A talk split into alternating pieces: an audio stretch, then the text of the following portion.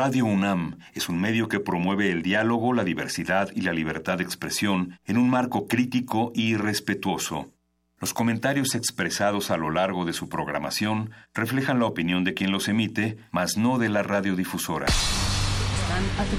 drogas, crimen y son violadores. Yo quiero dejar muy claro ante todos ustedes. Vivimos tiempos donde el mundo no es gobernado por las personas más altruistas. Donde los muros estorban a la igualdad. A la sexualidad. A la creatividad. ¿Está en tus planes llegar al altar nuevamente? Donde se habla sin pensar y se admira sin saber. Vivimos los mismos tiempos que están viendo a la comunicación renovarse, al arte reinventarse, a la libertad superar sus límites. Nos hacen creer que lo mejor es triunfar en la vida. Donde el conocimiento y la denuncia están al alcance de nuestros ojos. De nuestros oídos.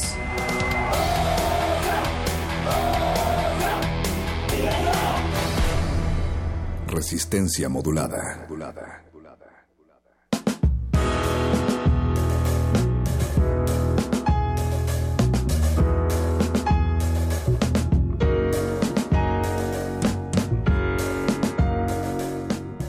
La solidaridad supone la ayuda desinteresada, la empatía y el pensar en los demás y no solo en nuestra persona, el respeto hacia los nuestros y nuestros congéneres, el tender una mano a quien no conocemos.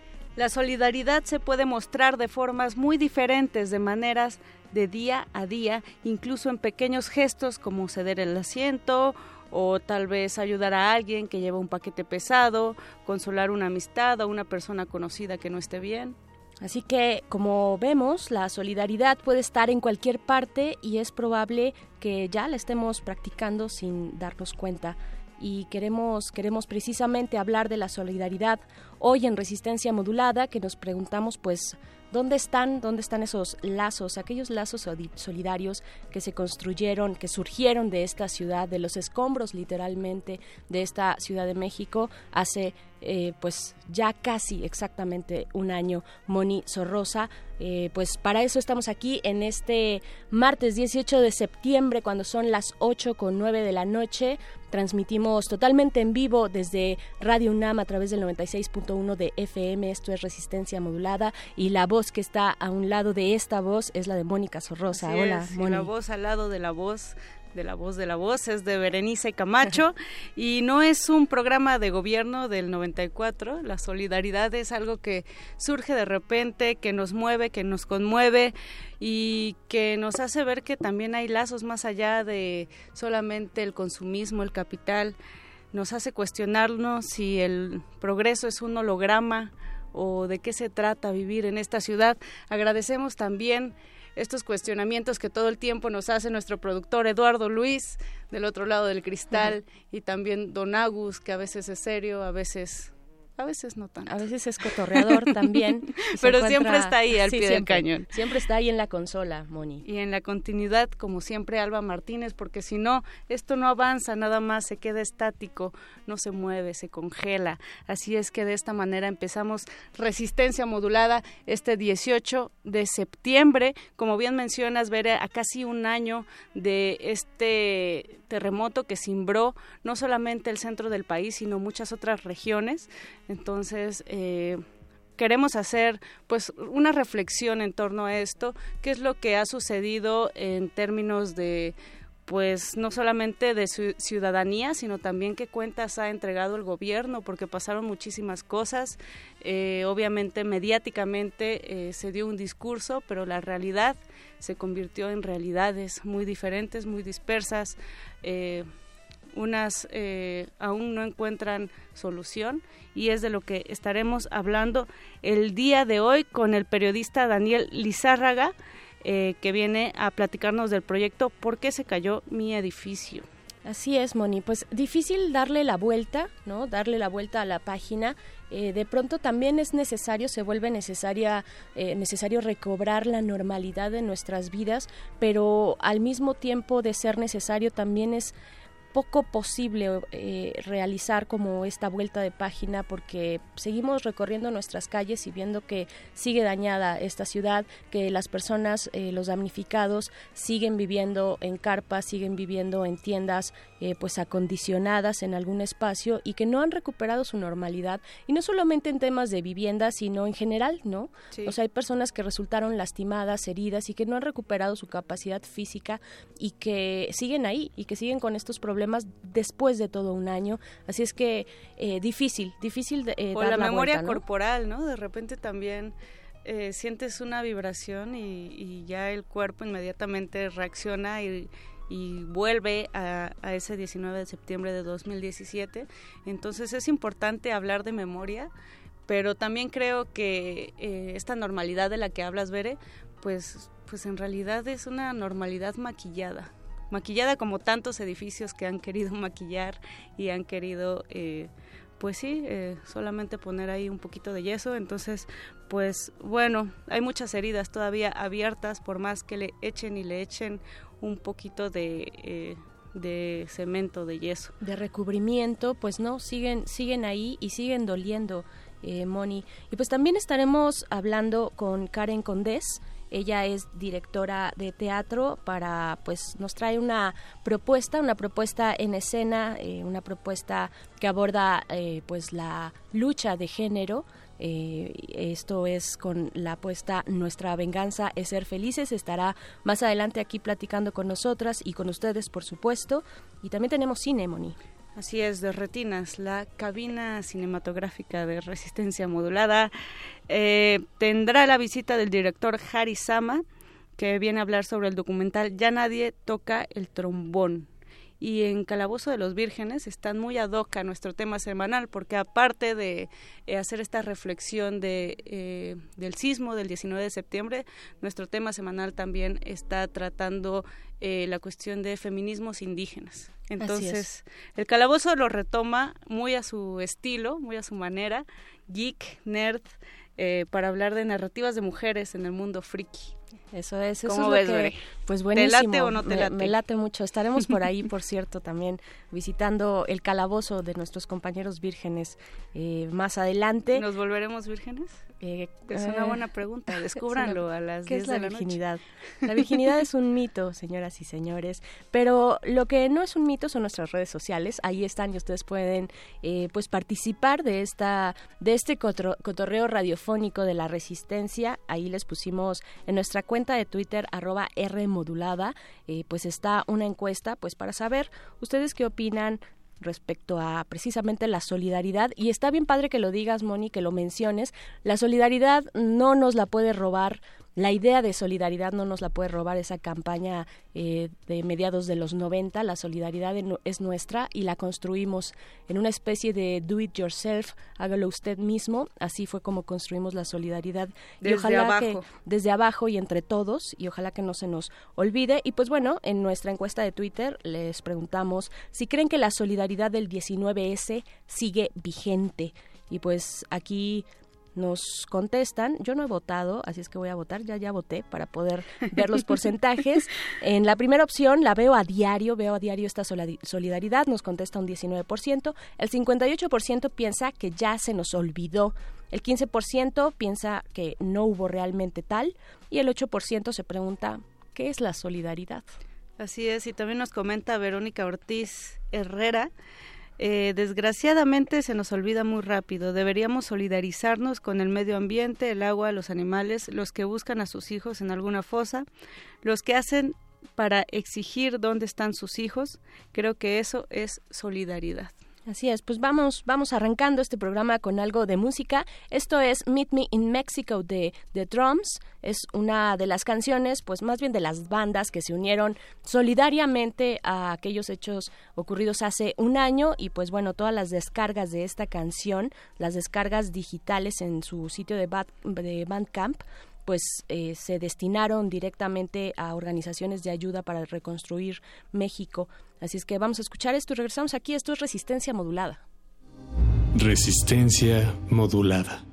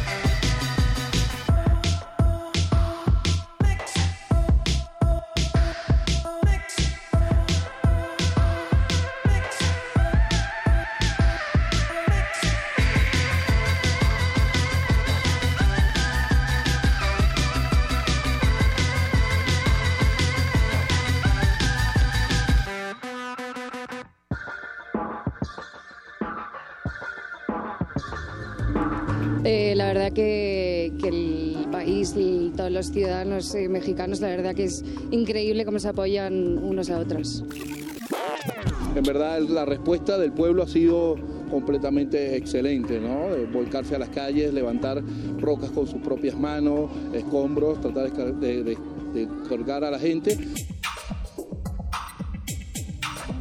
Gusta que hay todo eso, que la gente está ayudando muchísimo, pero y sí hay militares y como hay presencia del gobierno, pero no mucho.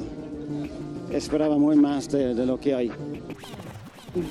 Yo estoy desde el martes contactando distintas personas en Colombia, estoy ayudando con las brigadas de comunicación de la UNAM para ayudar a mandar a los voluntarios desde la UNAM. Llevamos aquí toda la mañana en, en las Cibeles intentando ayudar con las cadenas humanas. Ayer también estuvimos eh, bueno, eh, ayudando en albergues, llevando agua a hospitales y bueno, pues haciendo un poco lo que se puede. Es increíble. Sí, todos como manos a la obra, pero ¿qué van a hacer la semana que viene? Qué van a hacer en, un mes, en dos meses, en tres meses. Esto es lo importante. Resistencia modular.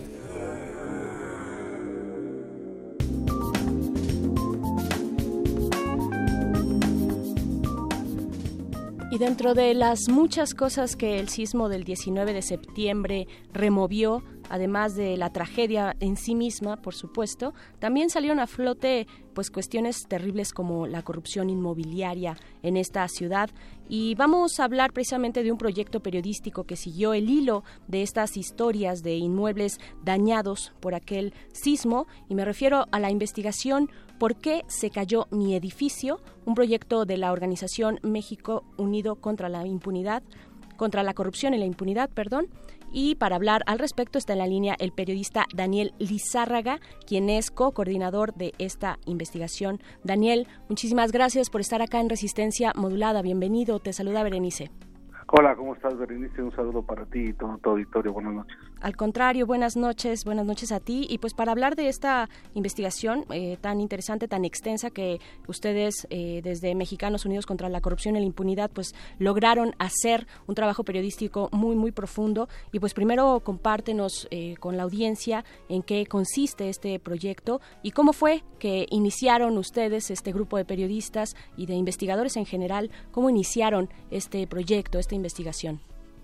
Bueno, mira, eh, la idea surgió evidentemente ante, ante la emergencia y eh, lo que tratamos de poner en marcha era como proyecto, eh, poner al descubierto lo que no estaba a la vista de la gente. ¿Qué quiero decir con esto? Más allá de los edificios caídos, la las construcciones, el drama de las familias, las historias tan terribles que todos nos enteramos, pues creo que la pregunta que estaba en, en el aire para mucha gente era precisamente, bueno, ¿qué pasó con mi edificio? Eh, a partir de eso intentamos de desarrollar un proyecto que duró precisamente un año y el proyecto es hacer una cobertura periodística, una cobertura periodística sobre, en este caso, un hecho muy grande, un fenómeno, y la forma de presentar esta cobertura periodística es en 28 investigaciones, y cada investigación responde a un edificio, un edificio que es emblemático por la corrupción, la negligencia básicamente, que eh, pues derrumbaron a los edificios en la Ciudad de México. Eran, por supuesto, no son todos y tampoco pretenden ser estadísticamente una muestra. Lo que aspiramos a hacer es que tuvieran eh, el reflejo los 28 edificios que tuvieran más clara o nítidamente este lazo común que tuvo la ciudad de pues de que en realidad lo que los tumbó fue la corrupción. ¿Qué quiero decir con esto? Eh, algunas autoridades y sobre todo algunos dueños de inmobiliarias, incluso en juicios han argumentado que es un asunto de la naturaleza. Nosotros hicimos una amplia investigación que incluyó a sismólogos y estudios del extranjero, eh, gente de ingeniería del Centro de Ingeniería de la UNAM, y bueno, ahí el, en una frase te puedo decir que el resumen de ellos es de estos especialistas es eh, un edificio perdón un sismo como el que ocurrió hace un año podría y solo podría dañar un edificio o un centro comercial o una escuela gravemente pero nunca derribarlos si ese fuese el caso, Tokio no existiría. Daniel, eh, te saluda Mónica. Eh, son muy fuertes, estaba yo checando eh, parte de las investigaciones, de estas 28 investigaciones, y los testimonios son bien fuertes, ¿no? O sea, gente que perdió a su familia, gente que a lo mejor su edificio no cayó, pero que sí le cayó un edificio de junto y perdió un montón de cosas. ¿Cómo fue el acercamiento? ¿Cómo eligen, eh, digamos, estos 28 casos? Eh, ¿Cómo se da la cobertura? Bueno, Eh, lo que es un proceso un poco largo, pero te podría decir que surgió de hacer este tipo de coberturas a partir de información ciudadana. Esto es una forma, digamos, de hacer de hacer periodismo. No estamos inventando el hilo negro. Quizá nunca se ha hecho en México tan ampliamente, pero concretamente hay buenos ejemplos en Brasil y en Colombia y Chile sobre esto colegas de aquellos países. Lo que hicimos fue traer un poco la, la técnica o la forma en que lo hacen, en un principio apoyados con la información que nos fue dando la gente. Nosotros lanzamos una convocatoria que se llama Mi Edificio y consistió en que la gente nos mandara todos los datos que pudiera de su edificio para poder a partir de ahí nosotros arrancar la investigación y así fue como con una base de datos amplísima de miles y miles de datos pusimos los pusimos en orden y eh, en la primera elección salieron alrededor si no recuerdo más de 300 325 sitios edificios en general que habría que investigar. Eh, desde luego eso era una verdadera locura. Entonces eh, los fuimos diseccionando hasta llegar prácticamente a los 28 con las características que les describí hace unos segundos Claro, eh, bueno, si bien nos comentabas esto no es una muestra estadística, sí es un trabajo periodístico a profundidad. Ustedes, por supuesto que además de esta, esta metodología que nos mencionas de eh, trabajar, digamos, periodistas y ciudadanos de la mano, Sí. ¿no? Eh, que me parece además muy interesante porque además refleja lo que ocurrió durante pues muchas eh, semanas posteriores y después del sismo, o sea, como todos eh, básicamente hicimos un puño cerrado y trabajamos para sacar adelante esta ciudad, me parece en ese sentido muy significativo, pero además de eso, ¿qué, qué encontraron en ese trabajo periodístico en el momento, por ejemplo, de pedir solicitudes de información a las autoridades? ¿Cuál es el hilo? Eh, a nivel periodístico que ustedes encontraron que eh, y, y digamos un modus operandi si es que existe, si es que ustedes lo pudieron detectar dentro de todo este ancho y largo de su investigación, eh, Daniel. Bueno, mira, podríamos poner como si abriéramos una gran ca- una cajita y le pusiéramos la corrupción y la negligencia que acabó con patrimonios y vidas en la Ciudad de México. Si abriéramos esa cajita estaría eh, seccionada en varias, eh, eh, tendría varias secciones. Una de estas son edificios que se vinieron abajo, que logramos comprobar que se vinieron abajo porque se usaron malos materiales, usaron materiales de baja calidad con la intención manifiesta de las inmobiliarias, avalados por las autoridades, para que las dueños tuvieran mayores márgenes de ganancia a costa de la vida de la gente. Otro cajón pudiera ser todos los edificios que se levantaron con permisos irregulares o violando la ley. Léase el colegio Repsamen. No hay planos, no hay permisos de construcción, los violaron, algunos son apócrifos, eh, hay pisos de más. Ese es otro otro otro cajón. Todo eso los une la corrupción, evidentemente, ¿no? Claro. Eh, otro cajón muy importante son los edificios que tienen sobrepeso. Eh, las autoridades y los dueños eh, pusieron pisos de más, cambiaron muros internos, modificaron partes bajas para hacer estacionamientos mucho más amplios, quitaron muros para poner columnas, quitaron muros y columnas para hacer solo pilares, a eso los ingenieros le llaman una planta baja débil, y a final de cuentas, pues todo el mundo se hizo de la vista gorda. Me parece a mí que el caso más ejemplar es un edificio que estaba en Bolívar, de un texto de mi compañero Raúl Olmos, donde pues al señor magnate de este país, Carlos Eldín, le permitieron colocar de mala manera una repetidora telefónica en la azotea que pesaba nada más 10 toneladas. Claro. Ese tipo, esa es otra manera. Otro tiene que ver con los edificios del 85.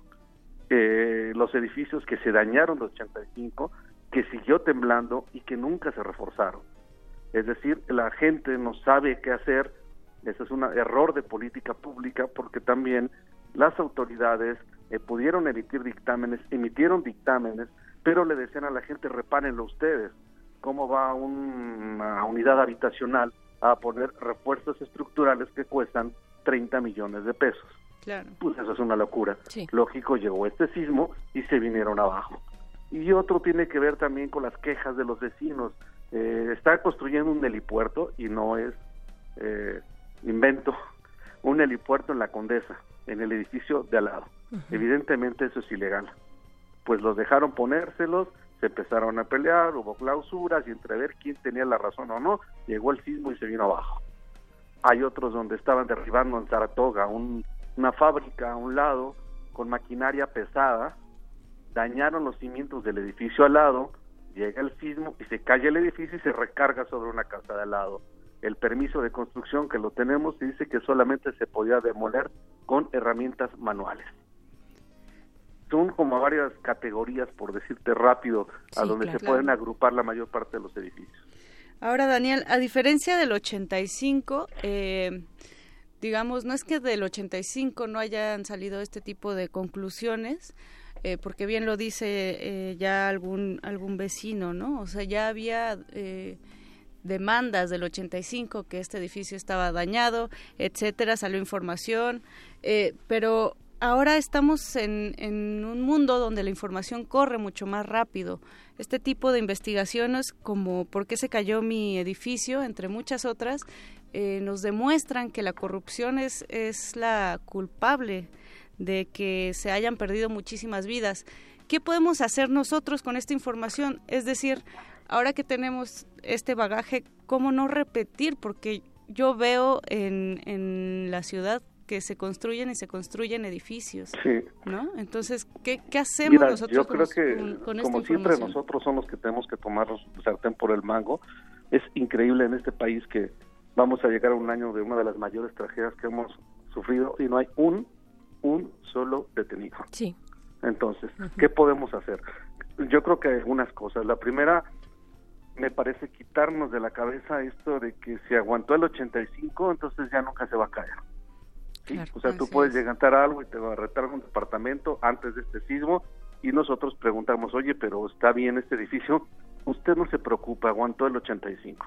Y si aguantó el 85 ya le hicimos.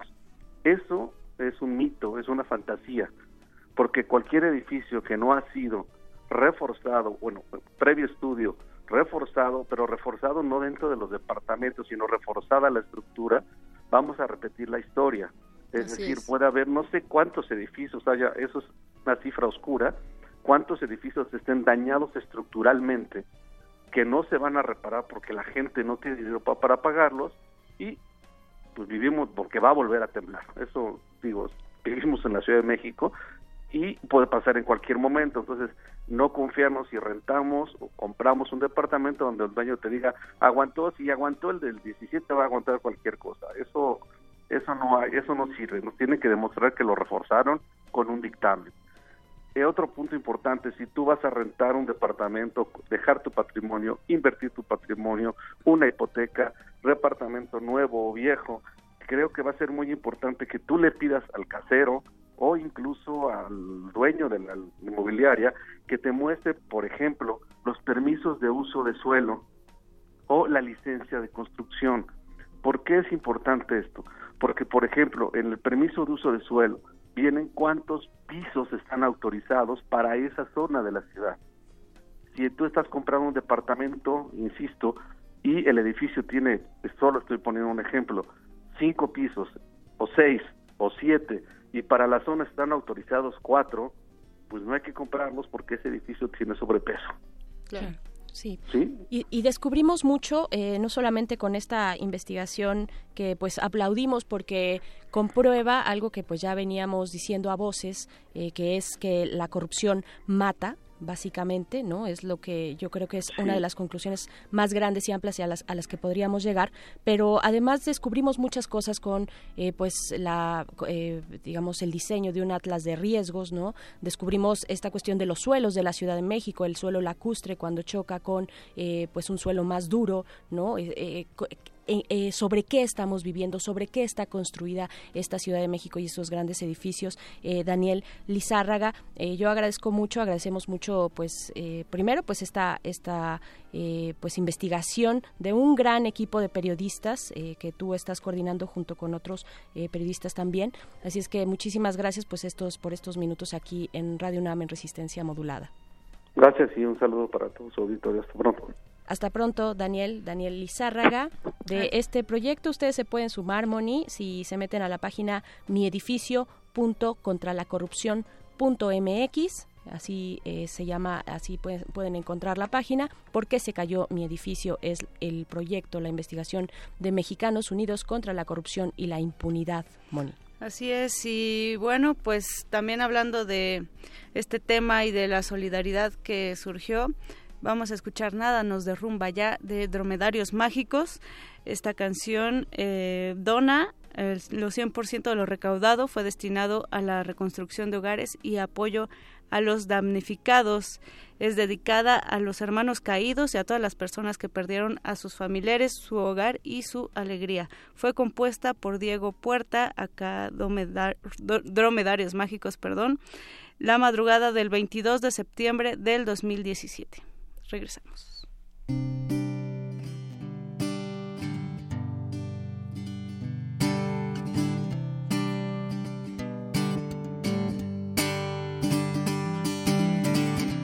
¿Cuántas veces has pensado que te sientes muy, muy mal? Y de pronto algo grande lo desbasta aún más. Pero siempre adelante, sin dar ni un paso atrás. Vamos todos sin descanso, volvernos a levantar. Siempre todos de la mano, así vamos a triunfar. No importa lo que nos digan nada nos derrumba ya. Nada nos derrumba ya. Hemos vivido más cosas de las que puedes imaginar, imaginar, de las que puedes imaginar.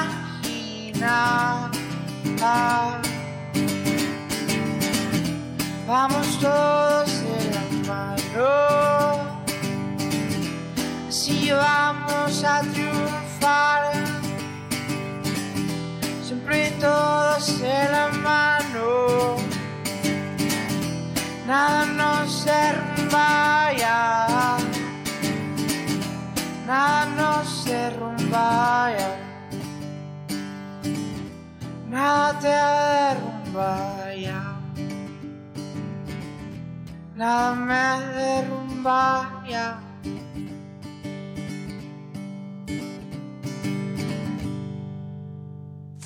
Resistencia modulada.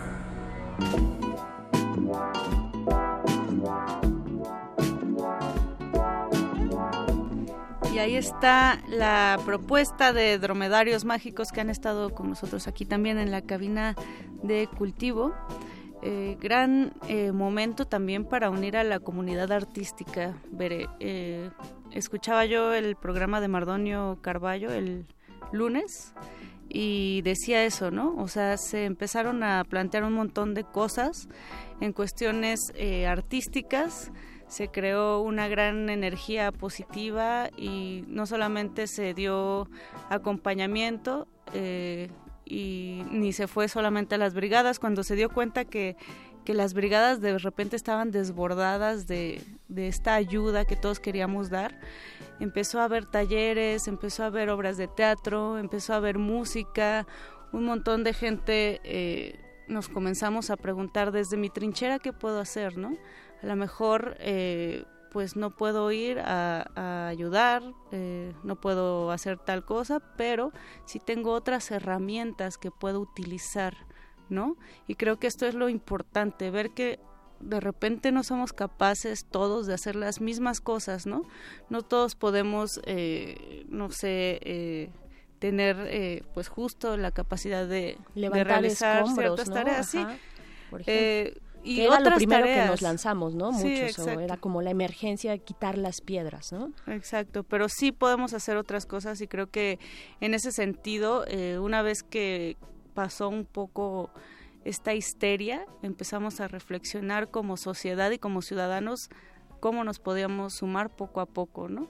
En ese sentido creo que esta trinchera, la radio, fue un, un gran ejemplo, ¿no? De, de, lo que pudimos aportar nosotros también desde los micrófonos aquí de Radio UNAM en general. Claro, porque la radio eh, es un medio inmediato, es un medio gratuito, además, ¿no? Basta con tener eh, vaya, supongo que pocas personas tienen un, una radio de pilas, pero en caso de tenerla, pues puedes comunicarte, puedes saber qué es lo que está ocurriendo. Eh, es difícil que se caigan otras, otros medios ya actualmente, ¿no? O sea, sí hubo eh, en, los lugares más afectados, recordamos este que, que, se, que hubieron apago, hubo apagones, ¿no? Hubo gente que duró semanas, semanas sin luz, sin, servicios, sin agua. Pero digamos esto en las zonas más críticas, pero alrededor no, se restableció de manera casi inmediata o en algunos lugares, ajá, pues fueron eh, cuestión de horas para que se restablecieran, digamos, los servicios de comunicación, ¿no? Pero la radio es todavía, y lo pudimos comprobar en aquel momento, Moni, aquí en Resistencia y en general radio, en Radio UNAM, como dices, es todavía un medio muy cercano y creo que siempre lo será. Es un medio de, de, cercanía, de compañía, eh, y lo vimos, lo vimos acá con las llamadas que tuvimos de las personas, con esta interacción, con este diálogo, eh, los micrófonos se abrieron para ver eh, pues qué estaba ocurriendo del otro lado y en todos lados de esta ciudad, pero también una cuestión pues importante resaltar es la responsabilidad respecto a la información, ¿no? Porque si bien como medio puedes abrir los micrófonos ante una emergencia, también tienes que tener el cuidado suficiente, que es bastante, bastante alto en una situación de emergencia como aquella, para transmitir o para filtrar, digamos, la información verificada. Y en ese sentido, pues aquella, aquella iniciativa de verificado 19S creo que fue eh, una de las cosas que nos guió, uno de los proyectos que nos guió a todos, ¿no? En, en esta, en cada una de las trincheras que ya comentas tú, ¿no? No solamente, pues sí, no, no era, si no podías ir a cargar escombros, pues resultaba que podías hacer otras cosas, podías sacar el enchufe eh, de tu casa a través de tu ventana y proporcionar eh, corriente eléctrica a aquellos que llevaban ya eh, horas y horas ahí ayudando en los lugares más críticos, ¿no? Sí, decían algunas crónicas, ¿no? esos días nadie sufrió hambre, ¿no? Ni sed. Siempre había alguien que te ofrecía algo de comer, algo de tomar y resulta pues importante cómo esa solidaridad de la que estamos hablando que se formuló eh, se fue se fue desvaneciendo con el tiempo conforme también estos eh, llamados a que regresaras al trabajo a que regresaras a la, escuela porque la economía no podía detenerse de esa manera no de por sí ya había un montón de eh, pues de pérdidas. Y, pues esta cuestión de que la modernidad, el capital, eh, el sistema sí sí me, voy a escuchar mucha ira pero pero sí lo soy. Pero sí sí sí exacto. O sea tiene que seguir girando. Es, la Ciudad de México es eh, la más importante de Latinoamérica o de las más importantes de Latinoamérica no y una cosa como esta paraliza pues no solamente a, los individuos, sino también la economía y, cosas a nivel macro de los que no estábamos conscientes en ese momento muchos de nosotros, ¿no? Claro, era una cuestión eh, polivalente, pero en este, en este sentido muy específico del que hablas tú, Moni, pues ambivalente, ¿no? Por un lado, pues estaba este ánimo y este arrojo de salir a la calle, de seguir ayudando, de saber que todavía había personas y todavía lo hay, los, las hay hasta el día de hoy, un año después, eh, que necesitaban de esta ayuda, pero también pues darnos cuenta de precisamente estas dinámicas, estas dinámicas de vida en una ciudad tan grande como esta, porque también muchos negocios pequeños ya ni siquiera, digamos, pensemos en la gran economía, sino los, los pequeños negocios, ¿no? Se detuvieron también, ¿no? Y, y creo que, bueno, ahí en la pequeña economía, en la economía a ras de piso, digamos, eh, se vio se vio afectada o sea fue digamos una una carambola eh, en muchos niveles y en muchas direcciones que nos golpeaba precisamente en, hacia muchísimos lados no sí así es y bueno también eh, pues recalcar este algunas cosas que, que se dieron en términos de, de redes no solamente de comunicación como lo estamos mencionando sino se generaron eh, cosas importantes a nivel de sociedad. Creo que se unieron a lo mejor vecinos que no se que no tenían como cierto contacto, nos, nos acercamos más, pero también eh, gente de diferentes puntos. La tecnología sirvió de repente más que para compartir eh, memes o, cosas superfluas, de repente hubo gente que armó y empezó a hacer grupos solidarios para decir aquí se necesita tal cosa, aquí ya no es necesaria la presencia de tal persona. A mí me tocó, por ejemplo, eh, que me agregaban, me agregaron específicamente a un grupo de bicis, porque yo me, me muevo en, en bici, me transporto en bici, eh, que era ya un grupo de ciclistas. de, de, a ver, ayuda en, en, tal, en tal lugar para transportar, ¿no? Entonces, eh, en ese sentido, pues eh, esos lazos siguen todavía hasta ahora, ¿no? Todavía se mantienen y, y pues creo que es importante no, no olvidar, sino mantener esa memoria social, esa memoria colectiva. Claro, y contando como ahorita que estamos haciendo este ejercicio, digamos, de memoria y narrativo, pues te vienen a la, a la mente de nuevo muchas cosas que ocurrieron y efectivamente no todos los lazos se han roto. Eh, sí hemos regresado a una normalidad eh, que avasalla, ¿no? Que, que nos arrastra que hay que regresar a las aulas, que hay que regresar a los trabajos, hay que atender eh, la casa, pero pero sí se mantienen algunos, ahí, sobre todo empiezan a salir algunas historias a un año de estos hechos, de pues de personas que, que siguen comunicadas, ¿no? que tuvieron alguna relación a partir de, de pues e, entre los escombros, digamos, de una tragedia, de una tragedia y que y que siguen ahí. Y queremos saber, Moni, pues también eh, allá afuera, pues qué, qué historias recuerdan, qué los mueve, qué recuerdan a un año de estos eh, pues trágicos acontecimientos que ya como vimos pues se, se acentúan con la corrupción no es evidente que la corrupción mata.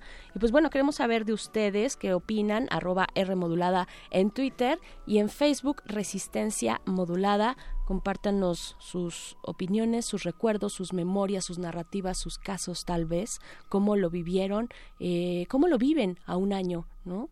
Pudimos dar la, eh, la, vuelta a la página, seguimos atorados ahí, seguimos eh, sobresaltándonos con algún sonido fuerte, ¿no? Con algún ruido, pues díganos en arroba R modulada Twitter, Facebook Resistencia. Así es, utilicemos este, estas ondas gercianas para compartir esas experiencias, porque al final de cuentas, eh, pues pues siempre es bueno compartir, ¿no? Es, ese tipo de anécdotas que, que te dejan en shock para ir sacando poco a poco eh, pues el trauma que, que vivimos cada uno entonces, en colectivo siempre es mejor. Vámonos con una canción, Bere. Eh, vamos a escuchar un proyectazo que se llama Las hijas del rap. Eh, vamos a escuchar una canción que se llama Oaxaca Resiste. Estas chicas son de Yucatán, son unas raperas increíbles que tuve la oportunidad de conocer ahora en la primera cumbre latinoamericana del rap en Morelia. Y están trabajando eh, ahí en su, en su estado, en Yucatán, pero con diferentes comunidades, acercando la cultura del hip hop no solamente en términos musicales, sino también en esta cuestión justo de eh, crear talleres, ser activistas dentro del mismo hip hop, están trabajando con niñas de allá porque hay muchísima violencia. A veces eh, es tanta eh, la violencia aquí en la ciudad y tanta la violencia generalizada que no prestamos la suficiente atención a cada uno de los casos, pero creo que es importantísimo lo que ellas están haciendo. Acaban de estrenar un documental también, que creo que vale la pena eh, echarle ojo. Así es que escuchemos a las hijas del rap con esta canción Oaxaca resiste y regresamos a Resistencia Modulada.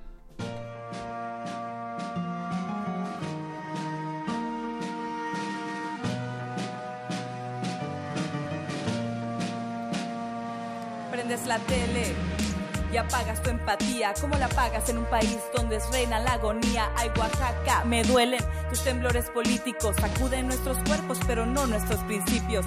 Los medios un comal de políticos locos. La radiografía final revela maestros rotos, pocos los rotos. Y se piensa lo que se ha despertado un país que lucha fuerte por la libertad del Estado.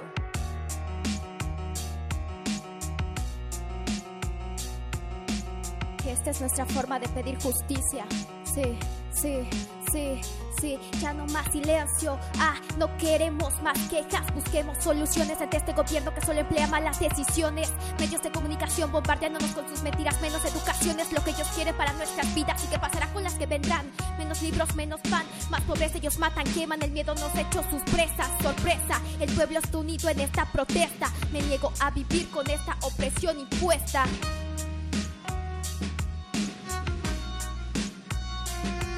En los baldíos de la injusticia. Se desconectan vandalismo con diplomados los de corbata más apestan. Balas más sedientas manchones de sangre nos dejan nuestras protestas. Son porque de nosotros se alimenta quien nos enseña en la escuela. No puede estar mal nos enseñó a leer a escribir. Y hoy vamos a luchar más apoyo para la gente por eso nos vamos a juntar. Ya han pasado varias muertes y no nos vamos a dejar no no no nos vamos a dejar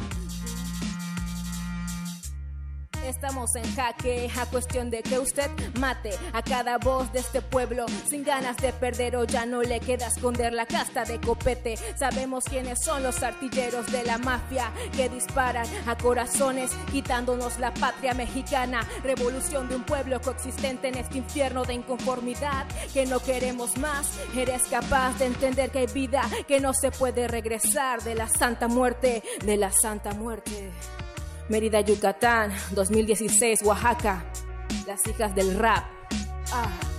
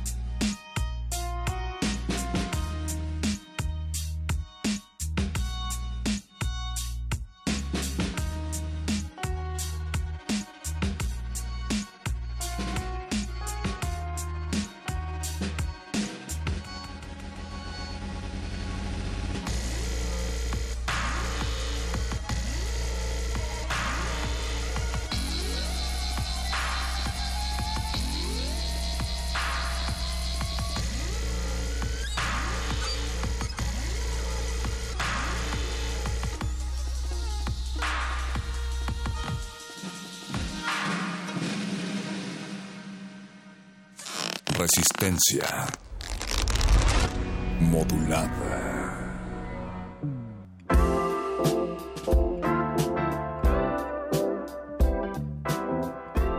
Son las 8 con 54 de la noche de este 18 de septiembre. Es martes y estamos Mónica Sorrosa y Berenice Camacho detrás de estos micrófonos en la resistencia modulada. Muchas gracias a los que están precisamente del otro lado de la bocina. Gracias a Martelena Valencia que nos escribe en Twitter y nos comenta precisamente Moni de acerca de la solidaridad. Dice que esa la aprendimos en el 85, pero que el gobierno agar la agarró para controlar eh, en un programa gubernamental que al final les quitaba la responsabilidad de mejorar la estructura urbana. Pero insiste, fuimos nosotros los que nos organizamos en aquel momento del 85, así como en esta ocasión también, Moni. Así es, esto pasa mucho con, con el discurso gubernamental, creo como que se apropian de ciertas palabras para después eh, convertirlo en justamente nada más una campaña, un proyecto eh, o, bueno, en el peor de los casos una simple promesa, ¿no? Eh, pero sí, sí, cierto, la solidaridad tiene que venir desde abajo. Ahora que vamos a tratar este tema de feminismo indígena, por ejemplo, Bere, venía yo pensando que, pues, que tiene esta gran cualidad de que un tema tan importante de equidad, de igualdad, de respeto a la vida en todos los sentidos, eh, viene, viene desde la misma comunidad, ¿no? No sale de la academia, no sale de centros de poder, tiene esta magia, si le podríamos decir de alguna manera, de que es real, ¿no? Sirve para organizarnos, sirve para poner, eh, para ponernos de acuerdo, para comunicarnos, para el bien común entonces me parece que si las cosas vienen desde, desde abajo, desde la sociedad, desde los ciudadanos, eh, pues sí se pueden formar verdaderos cambios, ¿no?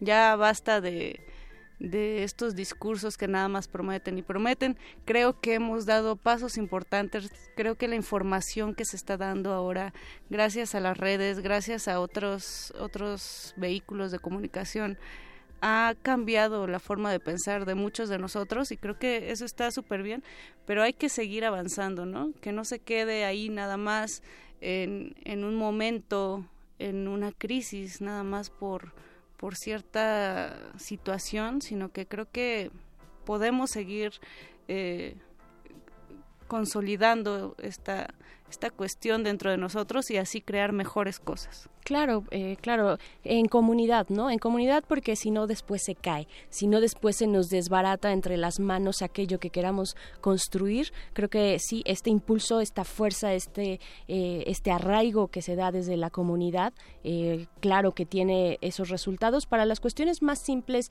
de vida, de convivencia cotidiana, hasta para, como ya lo mencionabas, en los feminismos interseccionales indígenas, pues incluso para salvar la vida, para salvar el territorio, para hacer una defensa digna de lo que corresponde a las comunidades. Y creo también esto, yo agregaría, Moni, eh, esto sin quitar la responsabilidad que tienen las autoridades, la responsabilidad que tienen sobre eh, los distintos eh, y determinados momentos de la vida pública, ¿no? Que también ahí tienen una responsabilidad. También por eso nosotros, nosotros estamos no solo depositando votos, sino también impuestos, ¿no? Básicamente. impuestos. En, en en estos eh, eh, en esta investigación que se hace sobre eh, de la que acabamos de hablar con Daniel Izárraga uno de los damnificados dice precisamente ahora resulta que mi casa estaba no estaba registrada como propiedad entonces que me devuelvan mis impuestos no porque al final de cuentas sí pagamos por estar aquí no queramos o no hay ese ese vínculo donde pues los salarios de, de los gobernantes salen de algún lado y ese lado pues es al final nuestro bolsillo. Bere, eh, quisiera recordar rápidamente que mañana, 19 de septiembre, es el macro simulacro. A las 13 horas con 14 minutos se va a realizar un minuto de silencio y a las 13 horas con 16 minutos se activará la alerta sísmica. Entonces, para que estén pendientes y pues también prevenidos. preparados. Prevenidos, claro. Preparados porque, bueno, muchos comentarios han surgido a través de, pues, esta forma de conmemorar, esta forma de eh, llegar a un año después del sismo, eh, cuando todavía nos alteramos fácilmente, muy fácilmente, ¿no? Por cualquier ruido y, bueno, no se diga más eh, si es ah, la alerta sísmica como tal, pues, bueno, estemos preparados, guardemos la calma y, pues, hagamos esto, pues, tal cual para practicar, para practicar aquello que nos mantendría con vida en un caso pues real como el que ya tuvimos hace un año. Muchas gracias Resistencia Modulada por estar ahí, ahí del otro lado de la bocina. Nosotras nos vamos porque ya llega de retinas, llega el cine a esta cabina. Moni, muchas gracias por haber estado acá. Muchas gracias Bere y Resistencia Modulada hasta las 11 de la noche.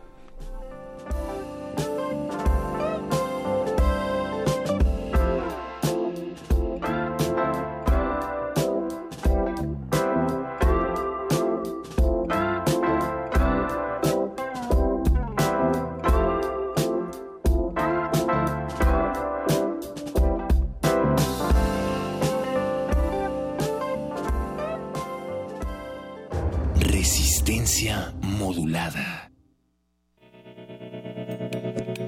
Universidad Nacional Autónoma de México. La Universidad de la Nación.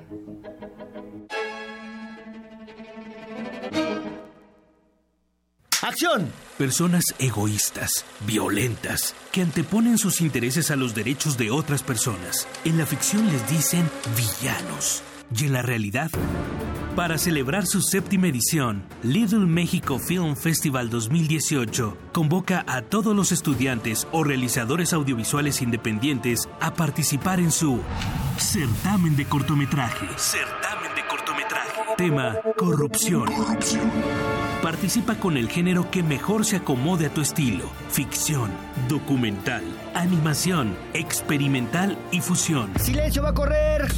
Tienes hasta el 30 de septiembre. Consulta las bases en www.limefilmfest.com. ¡Córrela! Realidades en pantalla que superan a la ficción cotidiana. Little México Film Festival. ¡Corte y queda!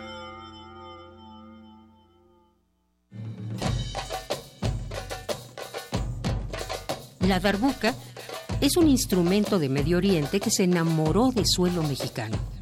Echó raíces y de la tierra brotó un volcán. Un monte que arroja música sin fronteras. Conoce a Darbucatépetl. Percusión y experimentación. Viernes 21 de septiembre a las 21 horas en la sala Julián Carrillo. Entrada libre. Sé parte de Intersecciones, el punto de encuentro entre varias coordenadas musicales. Radio UNAM, experiencia sonora.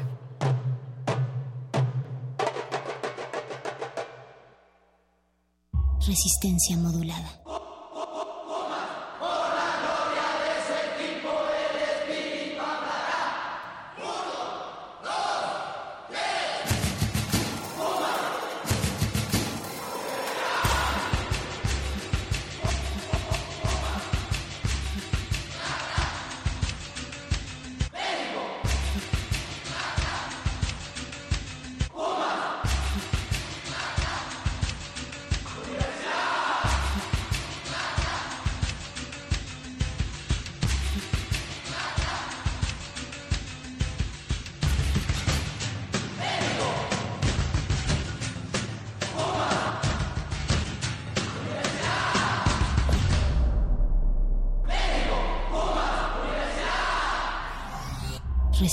Modulada.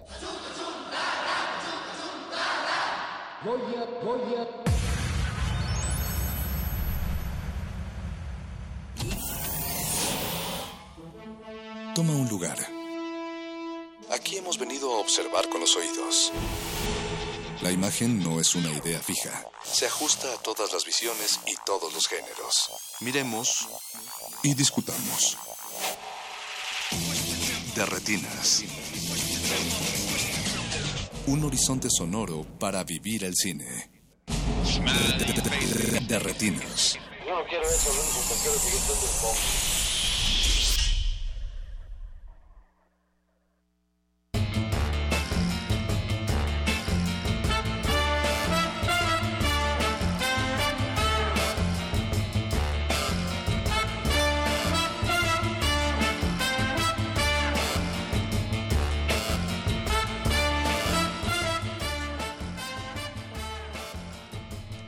Bienvenidos a su cabina cinematográfica. Esto es de Retinas y vamos a estar hablando de cine hasta las 10 de la noche, me parece, muchachos. Aquí a mi derecha está Jorge Javier Negrete. ¿Qué tal, Rafa? Buenas noches. Que viene regresando de la tierra del Maple. Así es, traje mucha miel para todos ustedes. Ah. Siempre. Corazón radiofónico. Alberto Acuña Navarijo. ¿Cómo estás, Rafa? Chicos, ¿cómo están? ¿Cómo está su semana?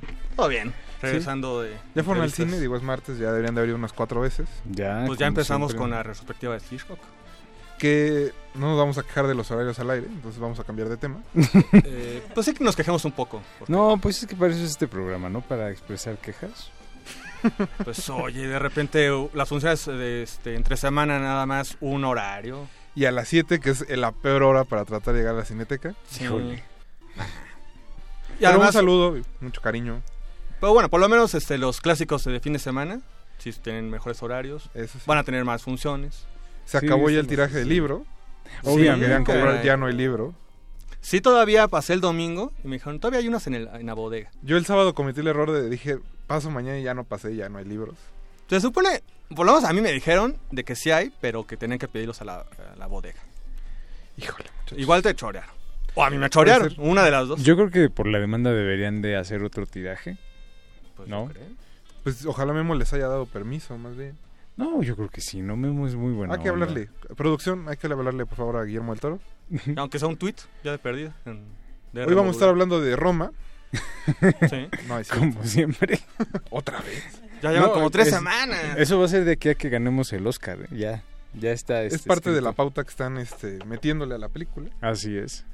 Todos los medios tenemos que hablar de Roma. Pero no es cierto, chicos. Más bien en realidad tenemos muchas, muchas cosas que regalar esta noche. Así es. Eh, hay de todo, ¿no? Eh, Boletos, ¿qué más? boletos y este y gorras, que es esencialmente eso. ¿Qué les parece si empezamos dando las gorras, que es lo más fácil? Así es. Estoy portando una justo en este Ahorita le momento. subimos una foto a redes Tienes que tomarte una selfie. eh, de todos los perfiles de Jorge Javier Negrete que está modelando la gorra de depredador que tenemos esta noche. Tenemos 10 gorras para nuestros radioescuchas. Eh, Beto que ya pidió una, no se la vamos a dar porque No, tiene que participar en la trivia. No, y tiene dinero para comprarlas. Entonces Ah, tampoco claro. necesita las gorras. chico Ibero. Sí, sí, sí. Trabaja Eh, en la ra- trabaja no, en la radio. ya, ya. Eh, ¿Cómo quieren que demos las gorras, chicos? Digo, va a ser por redes. Obviamente, Eduardo Luis está en producción, ya nos recordó que es por redes. Don Agustín Muli está en los controles. De toque está comiendo. Yo lo que propondría sería que, como las gorras son de la película de Depredador, aprovechando que se estrenó el remake dirigido por Shane Black, que No nos es un dijeran... remake.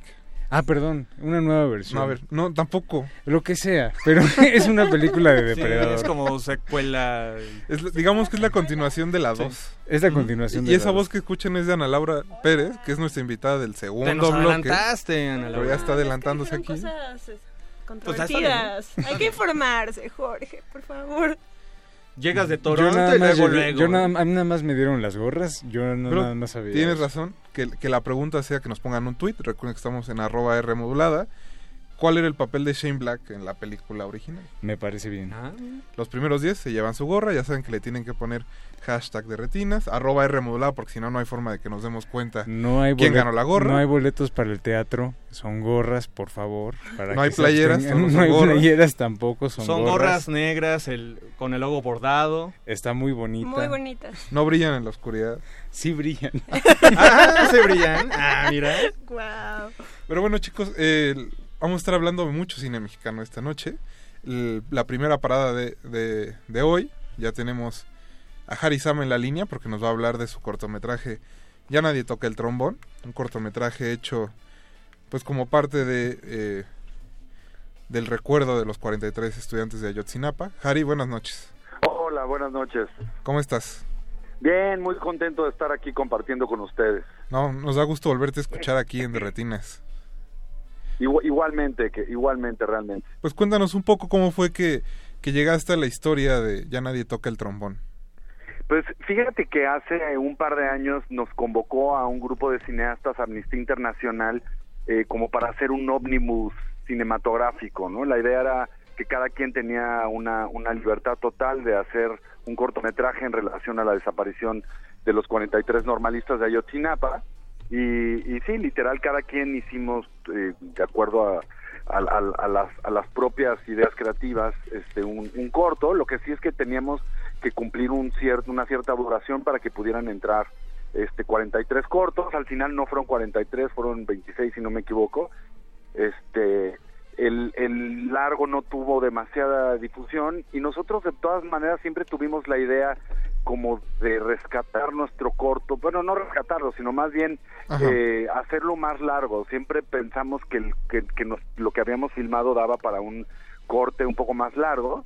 Entonces ahora justamente que, que viene el cuarto año de, no, no, no, no sé ni cómo llamarlo pues, pero de espera, este pensamos que una buena manera de recordarnos a nosotros mismos que, que, que aún no llegue el momento de, de cerrar este caso, sino todo lo contrario, de seguir poniendo el dedo en el renglón, era como, como precisamente dándole una salida a nuestro cortometraje de una manera mucho más, más, más- masiva dentro de, las posi- de nuestras posibilidades, ¿no? Saludos, Harry. Eh, hola, hola. Pues, eh, por una parte, eh, con tu corto, eh, rescatas el nombre de uno de estos 43 estudiantes, pero por otro lado también, eh, pues hablas de una comunidad que se, eh, se mm, trastocó completamente a partir de, la ausencia del, de- del dolor. Entonces, también cuéntanos un poco de, esa comunidad. ¿Qué encuentras cuando llegas a, filmar eh, tu corto? Sí, fíjate que justamente yo elegí a Cuthberto, me puse a, investigar las biografías de los 43 y como que mi idea era hacer una peli, pues, digamos, de, al- de alguna manera, ese es el, tipo de trabajo que, que yo hago, que, que digamos que es como muy cercana a, a- a los seres humanos, digámoslo de alguna forma. Entonces yo, yo quería sentir una identificación con él y sentí enorme identificación cuando leí la biografía de, de mm, y, y entonces siempre la idea fue como, como humanizar estas cifras, ¿no?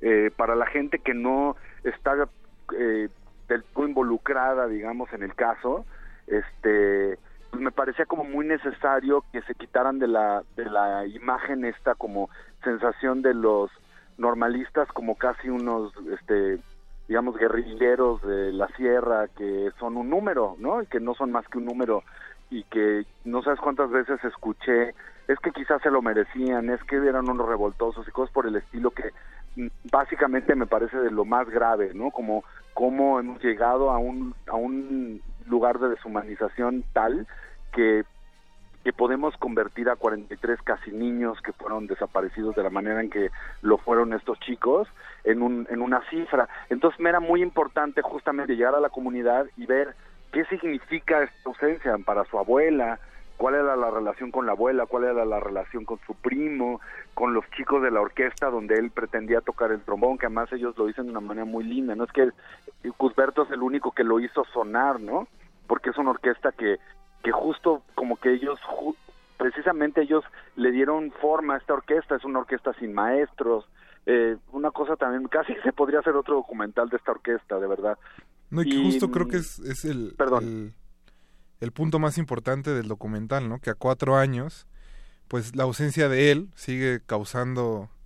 O sea, no hay manera de cubrirla, digamos, ¿no? Aquí en esta banda donde él tocaba el trombón y en general, pues en la sociedad donde él interactuaba.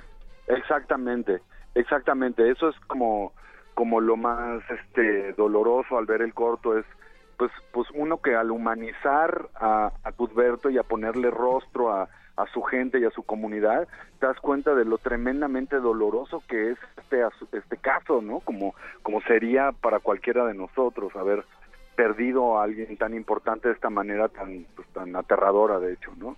Harry, ¿dónde se podrá ver el documental? Digo, Pues- sí, el corto. Fíjate que, que tenemos como que nuestra nuestro impulso nos llevó a buscar apoyo en, en los medios y el justamente el 26 de septiembre a partir de las cero horas y hasta finalizar el día este casi 70 medios estarán subiendo el corto en sus plataformas de manera completa durante este día, ¿no? Este, así que pues, nos sentimos muy afortunados de, de poder participar en este recordatorio tan tan importante y que y que tantos tantos medios se hayan sumado con nosotros. Estamos muy agradecidos con ustedes, de verdad. No, pues gracias a ti, Harry. Y pues un abrazo. Esperamos ver el corto la próxima semana. Claro que sí, de verdad que muchísimas gracias por el espacio. No, a ti, hasta luego. Adiós, que estén muy bien.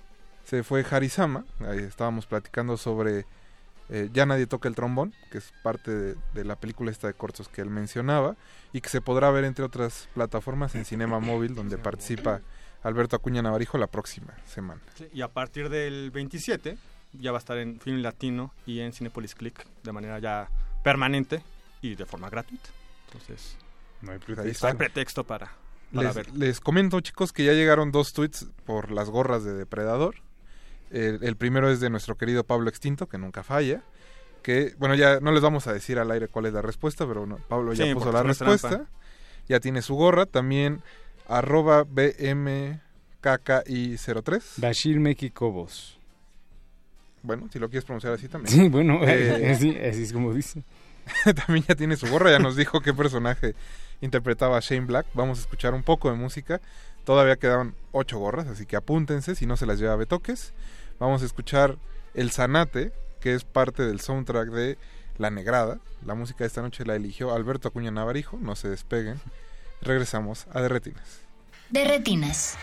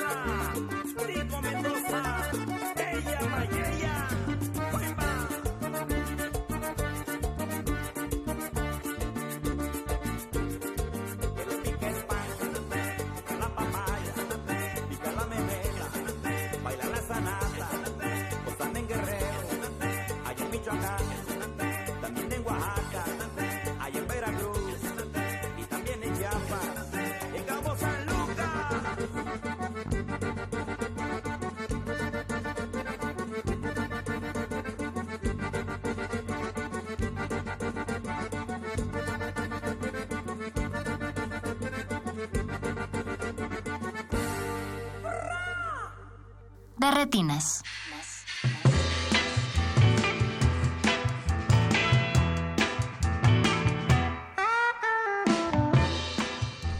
Ya estamos de vuelta en el 96.1 FM de Radio NAM, ya voy a decir de Resistencia Modulada. Estamos en De Retinas y pues vamos a seguir hablando de cine mexicano porque... Que casi no nos gusta, ¿no? Casi no nos gusta en este programa. Les recordamos que todavía hay gorras de depredador, solo tienen que ponernos un tweet con el hashtag de retinas, arroba R modulada, diciéndonos qué personaje interpretaba Shane Black en la película original. Bastante sencillo. También tenemos cinco pases dobles para la inauguración de la Semana de Cine Mexicano. En la Ciudad de México van a proyectar una restauración de Canoa de Felipe Casals. La versión de, de Criterio. La versión de Criterion, sin los extras, por si iban para eso. Y pues eh, será el lunes la proyección a las 8 de la noche en el Teatro Esperanza Iris, que está en el centro histórico. Eso también es muy fácil ganárselos, pues pónganos un tweet y digan que quieren ir a ver Canoa. Así de sencillo, ya. Muy sencillo. Muy barco. Y también tenemos cinco pases dobles para que vayan a ver Hotel de Asesinos. Hotel de Criminales, Hotel de Criminales, que la recomienda aquí Jorge Javier Negrete. Ahorita fuera del aire nos están hablando muy buenas cosas de, de la película. Corazón Flechita. Mm, Así es, muy este una, una, oportunidad que no deben perderse. Una de esas películas entrañables, memorables, muy buena. Bueno, entonces recapitulemos. Hay gorras de depredador, solo tienen que ponernos un tweet con el personaje que hace Shane Black en la película original y obviamente hashtag de retinas. Cinco pases dobles para ver Canoa el lunes en el Teatro Esperanza Iris como parte de la inauguración de la Semana de Cine Mexicano. También nada más nos tienen que mandar un tweet y decir que quieren ver Canoa. Y, No van a eh, decir las poquianchis o... Sí, sí, sí. No, es canoa. Canoa. Y para Hotel de, Criminales, también cinco pases dobles. La función es el próximo martes a las 8 de la noche. Igual solo tienen que poner un tweet y decir quiero ver Hotel de Criminales. Sí, Pablo Todo Extinto, muy fácil, Pablo Extinto todo te muy puedes sencillo. llevar los tres. Entonces, Pueden participar por todo, eso aplícate. sí. No es justo, pero bueno, nada en esta vida es justa. Entonces vamos a seguir hablando de cine mexicano. Como les decíamos al principio, aquí está Ana Laura Pérez, Hola amigos. que viene a platicar de sus películas favoritas de este 2018. Entonces, Ana, te dejamos en tu cabina.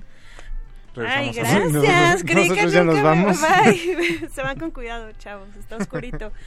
Pues bueno, yo creo que ha sido un Más bien, ¿con qué quieres empezar? Es que no sé, porque vengo un poco combativa hoy, entonces no sé si Uh, puedo... mira. Híjole. Equipo Navarijo. Equipo hashtag Navarijo. Por eso está sentada a mi lado. Es como... Pues por eso estamos haciendo el team. sí, vengo acá filosa como Navarijo, perdón. Pero íbamos a hablar de lo bueno. Porque Sí, primero hablemos de lo y- bueno, primero hablemos de lo bonito, bueno. sombreros y de sí, charros, sí. Mes patrio y todo lo demás. Híjoles, yo voy a decir algo que yo sé que algunos de ustedes no les gustó mucho, pero a mí me gustó bastante. Sueño en otro idioma.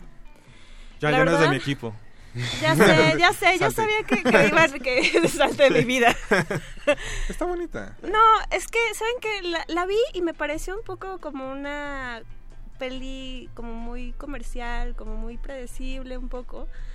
Como este giro de tuerca al final, así como para que salgas y digas, "¡Oh! no lo vi venir. Pero después de estarlo platicando, de estarlo meditando, lo platiqué con mi maridito que está aquí al lado, pero no quiere saludar. Sí, se da de- difícil. no se quiere da a desear.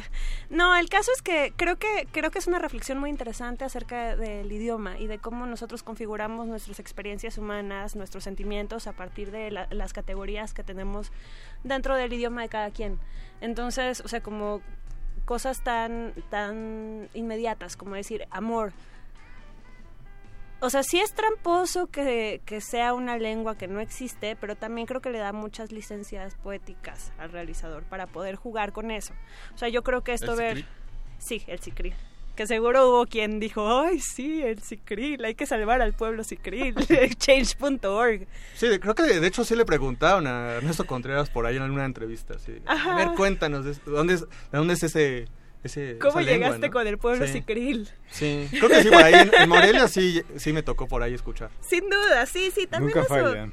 Pero bueno, o sea, también es como hay que tener claro que es ficción, que uno puede, o sea, si uno se puede inventar ciudades que no existen, pues te puedes inventar lenguas indígenas que no existen. Y tal vez es una cosa un poco más respetuosa que si agarraras una lengua indí- indígena que sí existe y pretendas que la vas a abarcar completamente no sabiendo nada de ella o sabiendo poco. O sea, creo que sí, sí le dio como mucho campo de acción y a partir de eso, esta reflexión que hace acerca del amor, uno no sabe si realmente el amor entre ellos era amor romántico como lo entendemos occidentalmente. ¿Qué tal que era una amistad muy entrañable? No sé. Eran conocidos reconocidos con derechos. Puede ser. Si así les dices tú, Rafa, pues... En ese pueblo decían así. Sí, bueno, depende del pueblo de Veracruz donde estés. ¿no? Sí, justo. Pero creo que esa es una reflexión bonita. Y creo que, o sea, más allá de toda la historia del güero colonizador y su novia del pueblo. Que incluso, que vaya, eh, aunque llega este güero colonizador, como mencionas, queda como también relegado, ¿no? Ajá. Inclusive como que se burlan de él todo el tiempo de, es que vienes, pero ni siquiera entiendes, de qué estamos nada, hablando, ni, ni sabes realmente qué quiere rescatar. Como todos los güeros en provincia. Exacto. En provincia o en otros lados, no se sabe. perdón. Jorge, por favor, con Apred. Eso es discriminación contra los güeros, ¿eh? No, ahí no, te, no. Ahí te lo Oye, paso al costo. Que no estamos hablando del güero. Ustedes empezaron con lo de güero Sí, perdón, fue mi culpa, lo siento. No, pero creo que es una buena peli, creo que funciona, creo que es conmovedora, creo que está bien hecha, o sea, cosas técnicas. Está bien realizada, está bien actuada por los que tienen que actuar bien, o sea, la pareja, bueno, la pareja, perdón, ya lo estoy diciendo desde términos occidentales. Estos dos amigos jóvenes Oye. lo hacen muy bien, o sea, Esto- son muy buenos dos- actores. Estos dos actores. sí, Estos dos actores lo hacen muy bien y es una relación, es un vínculo muy... Que bueno, fue parte, creo, del, del año en que José Meléndez apareció en todo. Ajá. Hasta la fecha siguen todo, ¿no? Sí, sí, sí. En series de televisión, películas. No, pero el año pasado como que fue así Sí, su, su- el el año de despegue profesional. Lo hace bastante bien. Lo hace bastante bien. Y en general creo que todas sus participaciones ha estado bastante bien. Es Sí, como realmente Ese no- chico prometedor, ¿no? No lo hemos visto así como realmente flojo, débil en alguna pele- en alguna de sus películas, ni tampoco como que se esté este, repitiendo. Sí, además, inclusive, ¿eh? vaya, de, de esta película a Noches de Julio o este, Ayer Maravilla Fui, Ujú. inclusive participa ahí en México Bárbaro, ¿no? O sea, da un giro completamente en uno Ah, de los claro. cortos. Sí, sí, sí. Entonces, pues vaya, creo que... Y ahorita está ahí, prende con Ernesto Contreras en, en Falco, que es esta serie para Ujú. TNT. Entonces, pues vaya, creo que... Ahí va. Ah, y bueno, también este Mente Revolver, ¿no? Ah, sí. En un papel también muy Con sus diferente. asegúnes, pero sí, claro. Sí, exacto. No, lo hace súper bien. o- por- ok, a ver, entonces chicos, Ana Laura propone que una de las mejores películas de este año es Sueño en, en otro idioma. Ay, siento que ¿Ustedes concuerdan? patear. Sueño en otro José. No. Digo, a mí este, la película de, de Ernesto Contreras me... mm, No fue de mis favoritas. Reconozco que tiene muchos valores y muchas cosas que eh, obviamente la hacen como una película muy... Digamos que está trabajando sobre la media de lo que generalmente ofrece el cine mexicano. Eh, es un producto obviamente que gustó mucho en Sundance, por ejemplo, donde ganó el premio de, de guion. Eh, pero sí creo que hay como problemas eh, básicos en lo que tiene que ver como el justamente en la, la penetración como en, otras culturas y en todo este discurso como de la preservación del idioma contra la, este, globalización. Mm, no fue de mis películas favoritas, sin embargo reconozco que este la mm, eh, el talento de Ernesto Contreras para el- la realización cinematográfica, pues este ahí está, ¿no? Entonces creo que eso sería como lo más rescatable. Aunque me sigue gustando más el intro del privilegio de amar. Bueno, es que ese, ese es insuperable. güey. Sí, no, no hay manera. Carla que supere ese Estrada, trabajo. saludos. Carla Estrada, Sé saludos. que estás No, ahí. Juan Soler. y Bueno, Claro. no vamos a estar hablando. No vamos a volver a hablar de eso. Ya vino Ernesto a hablar de eso. Entonces, eh, ¿Tú, Navarijo? Pues tampoco la pondría así en el top. Dos Perdón. contra- Sí, ya Dos contra sabía, contra uno. ya sabía yo. Pero, Pero, eh, No, no. pues justo ahorita que está en cartelera todavía, pues que también tuvimos aquí a, a su director, pues hasta los dientes. Creo que sigue siendo... Ah, Navarijo subió la apuesta. Bien. No, no, yo ya tengo una contrapuesta. Ah, ahorita Aguanta, bien, aguanta. venga. Pero ok, ok, Sí, Navarijo. creo que, creo que eh, más allá de el tema como tal, eh, pertinente, este, muy grave todavía el- el- el tocarlo, ¿no? Han pasado ocho años y no hay respuestas, ¿no? Ni por parte del gobierno, ni por parte de las autoridades del TEC, en fin. Pero más allá de eso, lo que comentábamos cuando vino Alberto Arnaud, su, su director, pues las diferentes capas y cómo tiene la habilidad, siendo apenas su, su primer película, de ir eh, uniendo cada uno de los eh, estas capas, ¿no? El caso de, de estos dos chicos asesinados, pero también de la ciudad y también de la familia y después habla de estos eh, empresarios que están metidos con el tech, en fin, ¿no? O sea, sí abarca de una manera eh, bastante sensible. Y vaya, ni siquiera es por eh, porque parecería que cualquier película que hable ya de, de narcos o violencia o, desapariciones o las ausencias, en fin, ya por, por default eh, tienen ya un valor, ¿no? Como el caso de Tempestad, el caso de La Libertad del Diablo. Pero, pues vaya, hemos visto también otras películas. Presente ahorita que estamos hablando con, con Harry este, Sama de, de Ayotzinapa, pues muchos de los trabajos que ha habido de Ayotzinapa, pues quedan como en, en la superficie nada más, ¿no? O sea, son inclusive yo, yo, lo diría como hasta irresponsables, ¿no? O sea, el caso de- Apresurados. apresurados, yo creo que sí, hay mucha premura, el caso de Ay- Ayotzinapa 43, por ejemplo, ¿no? Un día en Ayotzinapa 43, que fue de los primeros. ¿Pero a qué responde esa premura entonces? Ah, diríamos que es como hasta cierto punto se puede acusar a los directores de oportunistas. Pues no sé, no sé si sería oportunista. Digo, ya sería, como no conocemos a los directores, quién sabe, igual tienen un compromiso social realmente importante, Yo, sí tienen yo una creo que vocación. tiene que, que ver más con el ímpetu. Sí, Porque porque más allá de la oportunidad como es digamos es un suceso que en verdad sacudió al país ¿no? Sí, definitivamente. Sí, marca bastante. Pero que sí requiere, yo de imagino que como como documentalista o como cineasta como dice Navarijo en pie de lucha pues escuchas que sucedió algo con unos estudiantes es, es algo que sacude al país pues lo primero que dices es voy a agarrar mi cámara y voy a ir a ver qué pasó ¿no? La sensación de urgencia. Ajá. Pero al final se sacrifica el rigor y yo creo que también pasa Eso un poco en hasta pasa. los dientes. ¿Tú o sea, el problema es que es que uno no puede o sea, por más que uno esté convencido de, de ciertas motivaciones o esté en contra de ciertas cosas del sistema, también para denunciar hay que informarse bien. Y sí, porque si no terminas cayendo en lo mismo que estás denunciando. Criminalizar a los estudiantes. Ok, va, ¿por qué no? va, o sea, entiendo las convicciones, pero sí creo que tiene que haber mucho más, aunque sea, aunque sea cine, si es un cine de denuncia, tiene que haber rigor de investigación. Mm. Uno no puede nada más salir a, a denunciar y a, y a señalar sin, sin haber hecho bien la chamba. ¿no? Sí. O sea, eh, antes, antes de la sensación de urgencia, pero también ese es el problema, que es como, ok, si me pongo a ¿En- en investigar qué 10 momento, no? años, Claro. entonces ya cuántas tragedias creo más que, sucedieron. Creo que no lo veo tanto el- esa falta de rigor en hasta los dientes. No, justo en Sí. Hasta los dientes es un ejemplo de que no, no está esa falta de rigor. Sí, creo que hay un poco. Además, también eh, la cosa de que. eh, pues esa cercanía que tenía con uno de los personajes, ¿no? Entonces creo que eso también lo involucra un poco más al director.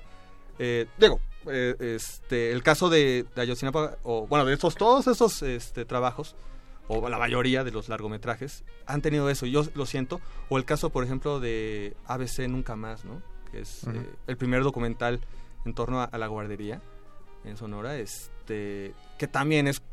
puede ser muy bien intencionado, pero termina siendo pues, muy amarillista. Sí, se vuelve tendencioso. Muy tendencioso. ser militante, también hay que ser crítico de esas cosas. Sí, esa creo que en ese caso yo me quedaría, eh, ya para rematando, este, en, cu- en cuestión de, de ABC, con la hora de la siesta, que en ese caso habla de dos eh, familias que fueron, eh, pues completamente cambia su vida a partir de, de la muerte de sus hijos en, en la guardería, y sobre todo hay una secuencia de una de las madres que de plano pierde la, este, pues, la cordura. Es una secuencia bastante cruda, bastante fuerte, pero co- con un frente con este rigor, eh, pues por una parte humana y otra parte cinematográfica. Entonces, por ahí también lo pueden buscar. Está, eh, eh, en ese caso, gratuita en, en Vimeo. La, la directora lo subió. Y el caso de Hasta los Dientes, pues sigue en cartelera. Entonces, pues veanlo ahí en Cineteca y, y otras salas. Chicos, vamos a escuchar un poco más de música. Ya se fueron más pases de canoa, más gorras y no se ha ido ningún pase de hotel de criminales. Así ¿Cómo? que participen, es Pero muy estamos sencillo. recomendando. Yo También eh, Felipe Neri nos manda un, nos pide un saludo a todos los agentes de investigación del Estado de México.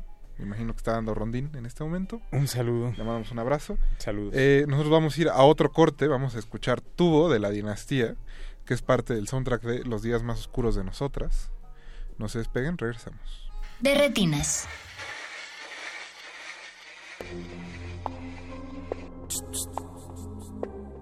Oye.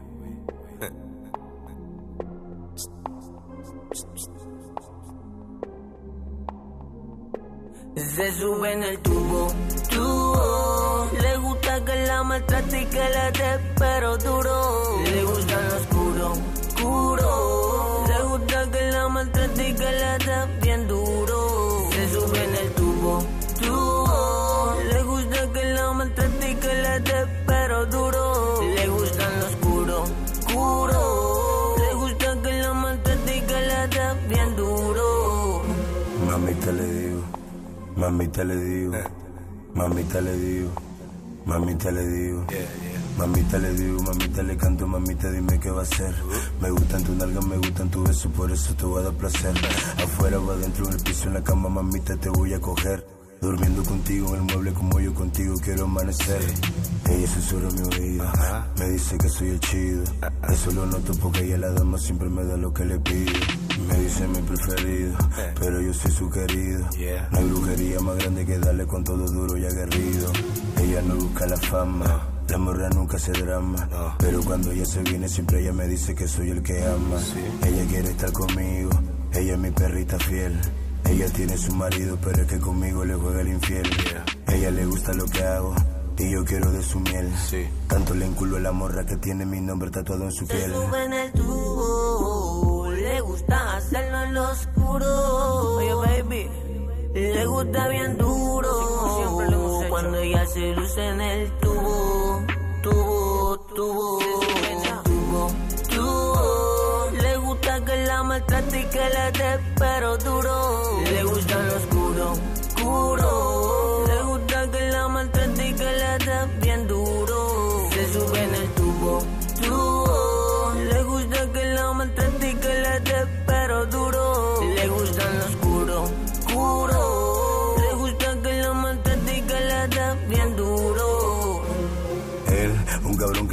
La quiere comprar con papel. Y yo, que la trato bonito, la cojo sabroso mejor que su luna de miel. No hace falta dinero, diamante, champán, tampoco billete de a 100. Solo está que la trate bonito, le haga caricia y la coja A muy ella bien. no le gusta que la maltraten, simplemente que un buen hombre la trate. No le gustan roces, menos los cobardes. Cada que está conmigo, le sirvo como abrigo. Y por la noche me susurra rico al oído. Está acostumbrada a siempre estar De retinas.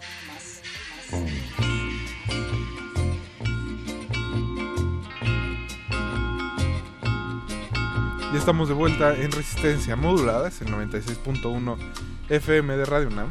Y esta noche les tenemos muchos regalos en Derretinas. Recuerden que hay gorras de depredador para aquellos que nos digan en un tweet quién, eh, digo más bien, cuál era el personaje de Shane Black, el director de la nueva película, en la película original. Eh, pases dobles para ver Canoa el lunes. más nos queda un pase para Canoa. Queda un pase para Canoa el lunes a las 7 de la noche en el Teatro Esperanza Iris. Y hay cinco pases dobles para ver Hotel de Criminales el próximo martes. Es con Jodie 8. Foster, sale Jodie Foster. Y Jeff, ¿quién? Y Jeff Jeff Goldblum. Goldblum, Sterling K. Brown, no, un elencazo. El encaso, dice el señor Jorge Negrete. Nosotros vamos a seguir hablando de cine mexicano y bueno, hay que empezar con la película de donde sacamos el soundtrack. Contextualizando del, un poco. Del corte anterior. No crean que nada más es porque nos gusta el reggaetón, que sí, pero no, no tiene que ver con eso. Eh, se trata de Los días más oscuros de nosotras, que es sobre una chica que regresa a Sinaloa, si no Eh, mal Tijuana. recuerdo, a Tijuana, a trabajar en una construcción y bueno, pues todo su pasado y lo que le sucedió eh, cuando era niña hace que pues que pierda un poco de contacto con la realidad y que se sienta acosada, por decirlo de alguna manera. Sí, tiene el, el pasado es eh, pues que se carga la muerte de, de su hermana eh, menor Ujú. en, un, en un crimen y entre esa búsqueda de, de salirse de, de este, de este dolor pues se cruza con una chica eh, que es bolera este y de hecho por ahí por eso suena esta canción Sí, sí, sí. este y pues obviamente esta chica teibolera pues eh, eh, sirve como un espejo de, de la hermana, ¿no? Un poco, ¿no? Y trata de, de pues de ayudarla, ¿no? Más o menos. Ese es a, a grosso modo de qué va la película. Sí, que, que también es como una apuesta un poco más como onírica, digamos, más como intentar capturar qué está pasando por la cabeza de la protagonista. Sí, en ese caso, aunque eh, Tijuana sí tiene un- como un papel por ahí, ¿no? Obviamente su vida nocturna y demás. Creo que sí es como un poco más íntimo, ¿no? Más introspectivo la, la historia, ¿no? Chicos, ¿quién quiere volver a subir la apuesta? Ana, Jorge. Ana, a, mí, a mí me gusta Nuestra invitada. el, el escándalo. Sí. No, Los adioses, decir- va a decir los adioses. no, pero por cierto, los invito la próxima semana que vamos a estar en un cine debate sobre lo mucho que nos gustó Los Adioses. En el cine Tonalá. Cine Tonalá, 8 de la noche. Todavía hay boletos. Aranza Luna, Rebeca Jiménez y yo. Pero bueno, después del anuncio. que del gol, así. No, este. No, estoy muy emocionada porque al fin pude ver a Ana y Bruno. Y la verdad es que yo no esperaba nada, perdón. O sea, tenía, bueno, no, no esperaba nada porque había platicado Ana. con Negrete al respecto. Perdón por mi malinchismo, lo siento, pero es que tenía, como que siento que fue tanta la expectativa acumulada a través de los años que llegó un momento en el que dije, ya nunca va a suceder. Y luego sí sucedió. Y pues quise como un poco bajar la vara para no decepcionarme demasiado, porque Todo fueron fue por muchos culpa del años. padre Amaro, ¿no? Sí, que le tenías tirria. Sí, sí, es- se, se complica. Pero, este, pues yo iba emocionada un poco, pero un poco nerviosa también porque iba con una niña de cuatro años, que es mi sobrina. Y me pareció una película emocionalmente muy profunda, con personajes súper bien armados. Obviamente, pues sí, es, claro que, la animación pues se nota que es una animación que se estuvo trabajando durante mucho tiempo, pero al final creo que funciona bastante bien, o sea, no es necesario, creo que es una forma bastante chida de entender que no necesitamos tener como los grandes artefactos ni las grandes este tecnologías gringas para hacer algo bueno, una animación buena, una animación con una historia muy sólida, con un desarrollo muy, muy, muy interesante, que además se me hace, estoy un poco enojada por la controversia que ha habido últimamente acerca de si es una película para niños. no Además es una controversia medio para- baratona, ¿no? Sí, es como de, uy, es que es un hospital psiquiátrico. A ver, por favor, o sea, en La Bella y la Bestia quieren mandar al papá de la Bella a un hospital psiquiátrico para, para que el güey se case No, y con creo ella, que o hay sea. escenas más truculentas en cualquier película del primer Disney. que- Ajá, exacto. Eso, ¿no? Es como de, es, es como, como dice una amiga que se llama Ishtar, que si estás ahí Ishtar te mando saludos, los niños son niños, no pendejos, pueden entender esas cosas. Y tenemos muchos códigos como adultos que nos dan mucho miedo volvernos locos, cuando en realidad un niño puede ir a ver esa película y salir y decir, ah, mira, venía, veían personajes. Ah, mira, la mamá estaba triste, que fue lo que dijo Emma, fue su conclusión. La mamá estaba Ah, muy que lo pusiste en. Facebook, de que la interpretación fue como, curiosamente teniendo cuatro años, pues vaya, era como muy, Me- muy mi, madura su... mi pequeña crítica de cine en Sí. formación. Ahora de que en unos años en icónica. Eh, sí, esperemos. A ver, quién sabe, quién sabe. Igual Pero y- bueno, pero hecho es de que teniendo cuatro años, pues su interpretación era... Pobre niña, déjala. Déjala ser. Espérate, espérate, Déjala Alberto. que sí gane para pagar la renta y así, estaría chido. Está bien, está bien que ya urja el relevo generacional, pero... Pero tiene cuatro como a futuro, a futuro. No, en realidad se me hizo muy padre porque yo estaba muy nerviosa. Fui con mi novio, los dos la fuimos a ver y estábamos volteándonos a ver muy nerviosos de que estuviera haciendo muy fuerte. Y no lo fue. En realidad la niña lo pudo procesar No, sin que- broncas, pero los papás súper asustados, mandándole tweets a- a- así de, ay no, es que esta película deberían de modifi- modificar la sinopsis porque es muy muy peligroso que los niños vean esas cosas. Es como, no, o sea, a ver, aguanten. Y curioso, tuvo inclusive ya hace una semana, frente al fanpage de, de la película, pues tuvo que explicar que sí iban a pedir, o pidieron ya, a tanto a la distribuidora como a las exhibidoras, pues que cambien esa sinopsis, ¿no? Sí. Para ser un poco más explícitos que van a ver lo- los niños. ¿no? Luego se van a quejar, es que me contaste mucho la película. Ajá, ya me Ya, dijiste pa- ya el que la final. Así que veo. tipo Javier Oteca, ¿no? Que se queja de- un saludo. ¡Saludos! Un saludo en septiembre al señor Javier Oteca. Ahora sí que cinedenuncias.com. Pero No, bueno, Ana ya, Ana ya puso una película sobre la mesa, muchachos, les toca a ustedes. Pues, ¿Quién se quiere aventar el tiro? Jorge, que no, no. Seguro, Jorge. Estás muy callado, Jorge. Acabas de venir, tiempo, tiempo. Vienes de Toronto. ¿Has visto películas Pasaron mexicanas dos ahí? películas mexicanas que hicieron Pasaron, bastante ruido. pasaron cinco películas mexicanas. Nada más hablaste de dos, mira, ahí empieza el malinchismo. Jorge. No, no, no. Lo que pasa es que justamente creo que son películas que van a dominar. ¿Pasaron mucho. Roma? Pasaron Roma. ¿Y te gustó? supuesto. ¿Está bonita? Sí, Roma está muy, Roma está muy bien. ¿Te recordó a tu nana? ¿Está ¿Eh? padre, Uri? ¿Te recordó a tu nana de la infancia? Me recordó a mi nana. Me, me recordó mucho este también a la nana de mi nana. Entonces, este, fue como, fueron como muchas cosas. Este, fueron muchos sentimientos. Fue la que votaste ahora en parte. IndieWire. Un torrente de emociones. Sí, sí, entonces obviamente la, la gente de IndieWire invitó a todos los que tuvieron nana en algún momento. Te vieron y dijeron, Este, "De seguro tú tuviste nana. Sí, por supuesto, Dos. como este yo crecí en las colonias más este más acaudaladas de la ciudad, pues obviamente estaba No, pero todos los de clase media tuvimos nana, ¿no sabías? Ah, no, no Todos. sabía. No te sientas tan especial, ¿eh? Todos Híjole. tuvimos una Cleo. Es que yo sentí que Roma me estaba hablando a mí, o sea, que, que me estaba bueno. Casualidad. directamente. es muy probable que Roma llegue al Oscar. O sea, bueno, esa ya está muy cantada, que Sí, obviamente nos va a dar nuestro premio. Pero más allá de Roma, No, la pregunta importante es, Ajá. o sea, ¿la estrategia es adecuada para la academia o no? La Contratar a. Dal Ramón. creo que creo que todos sabemos la respuesta, sí. Sí. La mala estrategia es que ya quitaron a, a Lolita Cortés de ahí. Ahora ya está en Televisa. Híjole. Muy, muy normal.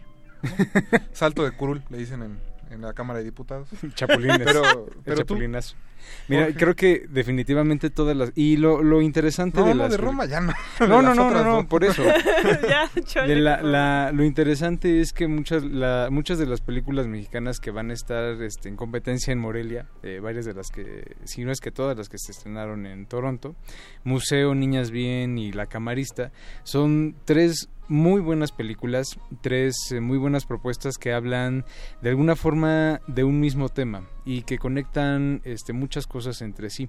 No quiero adelantar nada de las películas porque creo que es importante que la mayoría de la audiencia tenga la oportunidad de verlas y comentarlas, pero lo que sí es que definitivamente ahí, cuando menos, creo que la mejor película mexicana de estas que vi o la que más me gustó fue eh, la de Lilia Vilés, la, la camarista que también va a estar en, en San Sebastián y que después va a llegar este a, a Morelia en la competencia y probablemente la estaremos viendo en cines en la cartelera en el 2019 pero creo que establecen como todas estas películas diálogos este, muy interesantes. Niñas Bien habla es la adaptación del libro de Guadalupe Loaesa eh, de la crisis de 1982 muy bien ambientada una Ilse Salas que está muy bien como nunca la hemos eh, como nunca la habíamos este Nunca habíamos tenido oportunidad de verla como en este papel o de alguna manera aprovechando una oportunidad así.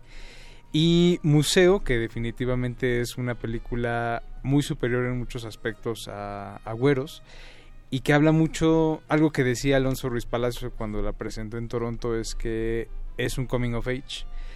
Y reflexionándolo decía, pues que realmente la historia de México es un coming of age perpetuo. Realmente no llegamos como a una promesa de modernidad, a una promesa de desarrollo que se nos viene prometiendo desde hace más de 60, 70 años. Entonces, seguimos, estas, ¿por qué nos gustan tanto estas historias de adolescentes y de, y de personas que están como en esta etapa de ser adultos a ser, este, de ser adolescentes a ser adultos? Pues porque el estado del país de alguna forma es ese. Oye, qué fuerte. Está muy profundo eso. Todo muy ¿eh? inspirado, Alonso. ¿eh? Estaba muy ¿Se inspirado. le ocurrió ahí? No sé si se le ocurrió ahí, pero este, yo, yo, yo de lo escuché, yo lo escuché muy espontáneo, eh. como que no lo había ensayado antes en su, en su cuarto de hotel. Ahí en, en Berlín. Pues después Berlín. de eso ya no sé qué decir, Jorge. O sea, es- es- hablas tan bonito que... No, discúlpame. Sí, Nos quedamos embelesados con, con lo que dije. Les puedo regalar unas gorras para que... Sí, este, yo sí quiero. Sí, sí. Sí, yo. Paquete de invitados. Paquete de Por invitados. favor. Eh, pues creo que son películas que precisamente vamos a estar viendo el próximo año. Ah, claro, y... Al menos este, en cartelera. La de Reigadas que se va a estrenar este ya Ah. pronto. El, dentro de 15 días. El no me equivoco. 28. 15 días, sí. Eh, pues, Navarijo, ¿quisieras agregar alguna otra película antes de pasar a otro tema? Mm, pues, bueno, ya Tú que ves- en verdad todas las películas que produce este cine Que mexicano. realmente eres el único en la actualidad. Y allá la blanca. Y Ayala Blanco que pueden jactarse. de Voy a balconear a, Y don Ayala Emilio. Blanco. Y Pero don creo, Emilio. Y creo- don Emilio. creo que habrá que decir que Don Emilio, saludos a Don Emilio, ve más películas mexicanas que Ayala Blanco. Yo ya vi varias veces a Ayala Blanco salirse a los 10 minutos. Ay, tú quieres ver el mundo arder. Órale. Y Don Emilio sí se queda. Claro, después echa bronca, ¿no? Con todo el mundo con el que se cruce enfrente, pero... Con el que tenga la, la mala fortuna de cruzarse con él después de ver una película que no le gustó a, a don Emilio. Es muy mala suerte, o sea... Muy mala suerte. Te aborda y... Creo que todos hemos pasado eso. Nos ha pasado. Nos ha pasado al menos un- una ocasión es no, novatada en... en Si les pasa, vayan con tiempo, con unas dos horitas de sobra para que no... Un buen café en la mano. Un buen café en la mano. Exacto. Pero no, pues yo agregaría, eh, ya habíamos mencionado el día- eh, cuando fue lo del Día del Cine Mexicano, este, Restos de Viento, de. Jimena eh, Montemayor este, Loyo. Eh, igualmente Noches de Julio, este, ahorita que hablamos de José Meléndez. Oye, una que habías comentado, lecciones de historia. Ah, clases de, Clases de historia. clases de historia. Pues curiosamente, o sea, aquí la primicia en Derretinas, este, próximamente, próximamente ya sabremos más de, de ella, o sea, este año ya está lista. Entonces, antes que termine el año, eh, porque bueno, es el, el tercer trabajo de Marcelino Islas, eh, lo que posiblemente lo conozcan con La Caridad y antes de eso Marta, y vaya, qué buena actuación de Verónica Langer esa o- eh, ocasión eh, haciendo de una maestra de historia, eh, que la diagnostican cáncer y a partir de ahí eh, encuentra una alumna eh, rebelde que obviamente va... Como Breaking Bad. Eh, algo así, pero sin las metafetaminas. Pero Y este, Verónica Langer es mejor actriz que Brian Cranston. Eso Oye, sí. eh, Pero mucho. bueno, e- el hecho de que este Sí encuentro entre estas dos personajes, eh, pues obviamente trastoca la vida de, ambas, ¿no? Eh, parecería que es una historia ya un poco trillada, esta mujer que encuentra un sentido a su vida, cu- curiosamente cuando va a perder su vida eh, por una enfermedad, pero le da la vuelta, ¿eh? Ba- bastante, bastante bien. Eh, tiene un sentido del humor que parecería que un poco atípico. Me acuerdo que, bueno, tuve la oportunidad de, ver una, un in Progress. La verdad, la gente que, con la que vimos ese Work in Progress, ese sentido del humor, nos sacó un poco de onda. Nos reímos, no nos reímos. Eh, bastante bien, ¿eh? Creo que... Creo que falta otro Work in Progress que pasó en Guadalajara, que Ah, tiene que- al tío Robert de protagonista. Ah, claro. eh, eh, esa creo que es la gran, gran... eh, son de esas grandes comedias. Ok, está bien, de Gabriel está Libet, bien. Sandoval. Es la ópera prima de esta chica egresada del CUEC. Que más allá de ser eh, un homenaje muy explícito a, a- a Manhattan de Woody Allen, pues es una comedia en torno a, a personas que no quieren madurar y que no saben cómo hacerlo. Mira, hablando. Ay. ¿Qué hubo? Sí. y, y el personaje que interpreta eso es eh, el, el tío Robert, que pues de ser precisamente alguien eh, que, que daba cursos y especialista en cine, pues se volvió stand-up, eh, stand-upero. Pasó aquí por Resistencia Modulada. Ah, claro, sí, con, con el mago En Conde. el repentorio de Muerde Lenguas. Sí. Fíjate. Eso bastante bueno, que inclusive habla de, eh, tuvo su stand-up en, en torno al cine. Este, ahí lo pueden buscar en YouTube, por cierto, si les interesa.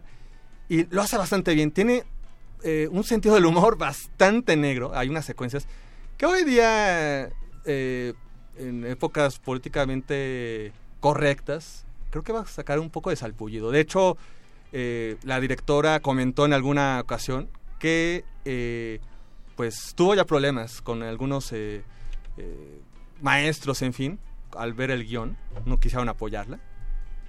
También ya tuvo problemas a la hora de conseguir los Dinero. fondos por, por el guion, que pues obviamente para la época sí es un poco, pues sí, un poco de, de corrección política, eh, menores de edad, chicas menores de edad. eh, pues si ya vieron Manhattan, saben de Habrá a que qué- verla y juzgar. Sí. Exacto, hasta no ver, no creer. Nada más que en vez de Manhattan es Tlatelolco, pero... Oye, Bastante similar, Navarijo. Estamos Sí. a dos pasos. Nosotros vamos... a dos ¿Qué no viste, Roma? Chicos... Claro. Híjole. Y además está en blanco y negro también, ¿eh? Ok, está bien, entonces... ¿Eh? Ahí está, se unen, se unen. Pues ahí están las recomendaciones de lo que hemos visto más o menos de cine mexicano este año que ha estado bien. Creo que yo solo agregaría eh, tiempo compartido, que sé que no es del agrado de todos, pero bueno, bastante Eh, rescatable. Sí, creo que dentro de eso, eh, lo irregular un poco que puede ser esos cambios de tono que todavía me siguen haciendo un poco de ruido, creo que sí hay un avance de Halley a tiempo compartido definitivamente. Y pues bueno, Ana Laura, muchas gracias por venir hoy. Gracias por Oh, que la invitarme. última, la última, la última película, así, el último título. Los adioses, claramente. Ok, entonces ¿qué, eso quiere decir que nos tenemos que ir a música. Ya cuando salgan los adiós, adioses, vamos a regresar con Adioses. nuestros amigos de la Filmoteca de la UNAM. Vamos a escuchar Te Prometido de Leo Dan y volvemos. Uf. De retinas.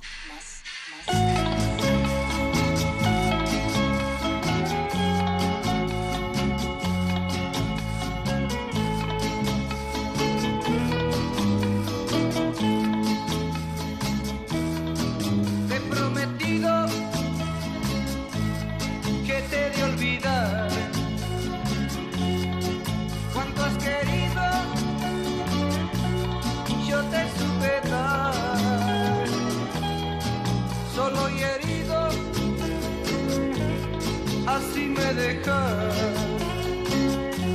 sabiendo que mañana irás con otro al altar. Llorarás,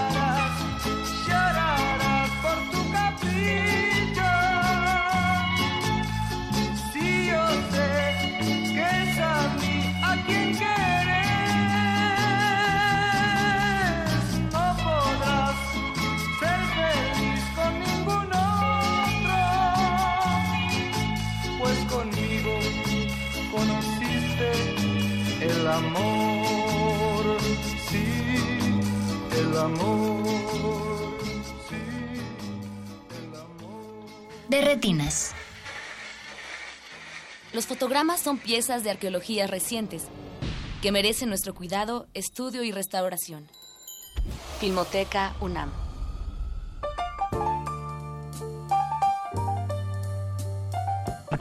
Ya estamos de vuelta para abrochar este de retinas. Tenemos en la línea a Hugo Villa, director de la Filmoteca de la UNAM, que nos va a hablar de un evento muy especial que tendrá la Filmoteca estos días. Se llama Arcadia. Hugo, buenas noches. Hola, buenas noches, ¿cómo están? Bien, bien. Pues Hugo, cuéntale un poco a nuestros radioescuchas de qué se trata Arcadia y cuál es su objetivo principal. Arcadia es la primera muestra internacional de cine restaurado y rescatado. El objetivo principal que tenemos es eh, reconectar a las audiencias cinematográficas con películas de archivo que han sido eh, restauradas o, o vueltas a, a poner en condiciones. Y este año en particular, que es cuando lanzamos Arcadia, coincide con la efeméride del 50 aniversario del eh, movimiento estudiantil del 68 y escogimos precisamente que fuera alrededor del movimiento del 68 de la juventud y de lo en dónde se movían y qué hacían eh, y esos son los registros cinematográficos que estamos mostrando este año. Empieza el 25 de septiembre en eh, la sala eh, Covarrubias, allá en el, en el Centro Cultural Universitario, con una proyección especial del grito, que si quieres ahora platicamos un poco más, y termina el 30 de septiembre en la noche con una proyección especial de clausura de una película que se llama Olimpia de eh, José Manuel Cravioto. Pues cuéntanos un poco más precisamente sobre el grito y la medalla póstuma que se le dará a su director. Ah, eh, bueno, El Grito es una película eh, eh, coral, un poco hecha por los alumnos del Centro Universitario de Estudios Cinematográficos, la Escuela de, de Cine de la UNAM, precisamente documentando en, en directo el eh, movimiento estudiantil del 68. Ellos escogieron salir a la calle con sus cámaras y eh, con los rollitos que tenían de película, que en ese tiempo no podías este, rodar más de tres minutos en, un solo de un solo golpe, este, cada uno de esos rollitos duraba eso, decidieron salir a la calle y documentar el movimiento, dándose cuenta desde un principio que era eh, algo muy importante y que, que iba a dejar una huella muy grande en el país. Obviamente nunca esperaron el final terrible y sangriento que decidió darle el gobierno de Díaz Ordaz. Eh, el- la película había circulado mucho en eh, cineclubes, eh, en versiones en 16 milímetros, copias que se maltrataron muchísimo, evidentemente, y eh, lo que se hizo para esta función del 25 y algunas funciones más, porque la vamos a pasar más veces, podrán consultar ya la programación que se llama en arcadia.unam.mx. Eh, lo que hicimos al, al, lo que hizo la filmoteca fue primero reunir todos los materiales que se tenían a mano, eh, clasificarlos, darles como una eh, eh, una ficha de, de estado en el que se encontraban. Después de eso, eh, escanear los, los que tenían mejores condiciones de imagen en los escáneres que tiene la propia filmoteca, en un proceso que se llama de doble flash, que eh, te arroja cuadros en eh, 4K, o sea, con muchísima información, para que precisamente después se restaurara la imagen, esto es, se regresara a las condiciones, en- eh, a las mejores condiciones posibles, eh, de acuerdo a cómo se filmó la película. No le hacemos como eh, George Lucas le hizo a sus versiones de, de Star Wars, que las de los 70 decidió ponerle ahí muñequitos adicionales y, y otros personajes que no conocíamos. Lo- eh, los archivos cuando trabajamos películas no podemos hacer eso, tenemos que estarle muy fieles a lo que los a lo que los directores de- decidieron hacer con sus películas y entonces se restaura solamente al mejor nivel técnico pues que habían logrado. Hugo, Pero- se nos está acabando un poquito el tiempo. ¿Dónde pueden eh, checar los radioescuchas toda la programación de Arcadia? arcadia.unam.mx, ahí pueden checar toda la programación del 25 al 30 de septiembre. Vamos a estar eh, pasándoles mucho cine. del 68, el nuestro, el de otros países, cómo nos veían en otros países y, eh, muy importante, cine en general sobre la juventud de la época. Muchas gracias, Hugo, y una disculpa, pero se nos fue el tiempo. No, no se preocupen. Un abrazo. Chao. Pues así nos despedimos de Retinas, Alberto Acuña Navarijo, Rafa. Jorge Javier Negrete, Eduardo Luis en producción, Agustín Muli en los controles, mi nombre es Rafael Paz y nos escuchamos el próximo martes, lo dejamos con el Cabo de los Vírgenes, bye. Ningún locutor fue dañado durante la filmación y reproducción de este programa. Cualquier parecido con la realidad es un atentado a la ficción. Consulta cartelera para próximas funciones.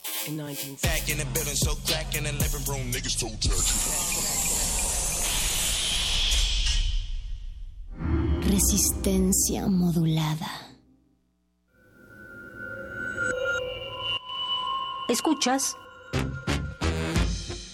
96.1 de FM. Comenta en vivo nuestra programación. Facebook Radio UNAM. Twitter arroba Radio UNAM. Radio UNAM. Experiencia sonora. Hace 50 años, en distintas partes del mundo, los jóvenes tomaron las calles en busca de cambios políticos y sociales. El México de hoy no podrá seguir siendo el de antes del 26 de julio. La prensa vendida no logró convencer de que la lucha estudiantil resulta de la agitación extranjera. Sigue día a día lo que pasó en México durante el movimiento estudiantil. Escucha semanalmente en descargacultura.unam la crónica documental Este día en 1968. Los libros son un estilo de vida, un gusto y un oficio, una pasión. Y para celebrarlos por segundo año consecutivo, la UNAM celebra la Feria Internacional del Libro Universitario, Filuni 2018. actividades culturales y presentación de novedades editoriales con las publicaciones universitarias como centro de interés. Invitada de honor de este año, la Universidad Nacional de Colombia. Del 25 al 30 de septiembre, en el Centro de Exposiciones y Congresos de la UNAM. Consulta la programación en www.filuni.unam.mx. Filuni 2018. Tu próxima cita con el conocimiento. Invita a la Dirección General de Publicaciones y Fomento Editorial de la UNAM.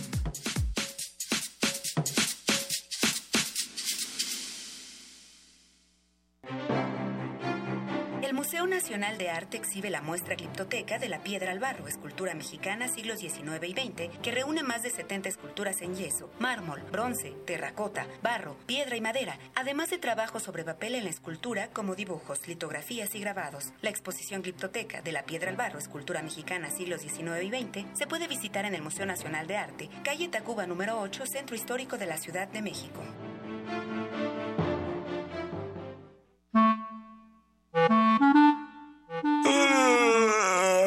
Sábado en la mañana. Traes la pijama puesta, nada que hacer. ¿Sabes qué hora es? ¡Sí! Es hora de Hocus Pocus, un mundo lleno de magia, curiosidades y mucha diversión. Acompáñanos todos los sábados de 10 a 11 de la mañana por el 96.1 de tu FM. Hocus Pocus, la revista de los peques y no tan peques, y en la que la voz principal es la tuya. Forma parte de este espacio de imaginación. Radio UNAM, experiencia sonora.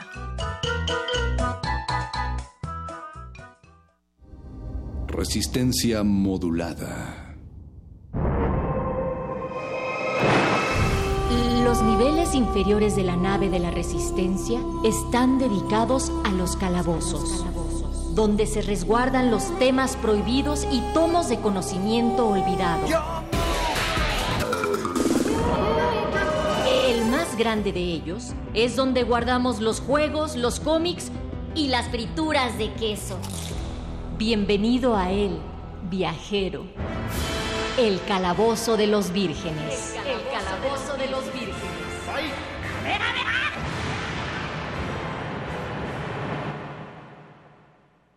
Throughout my career, I was always asked to describe my dream role.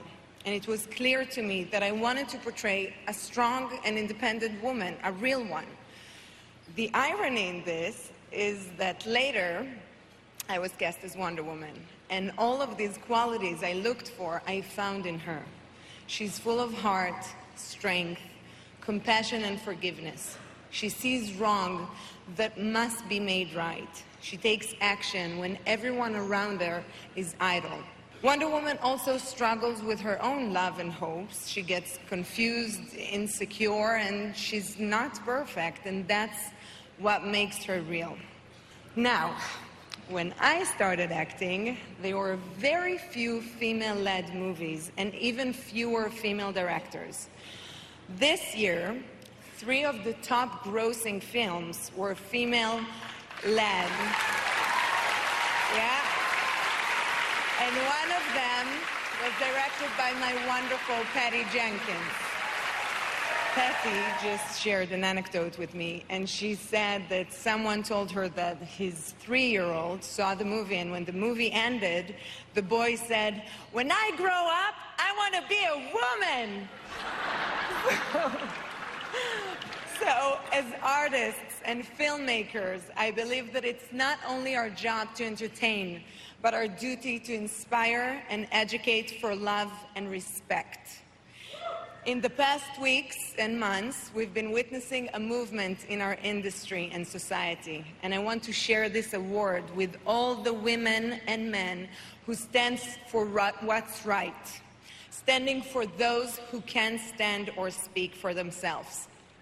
My promise and commitment to all of you is that I will never be silenced, and we will continue band together to make strides uniting for equality. Thank you very, very much.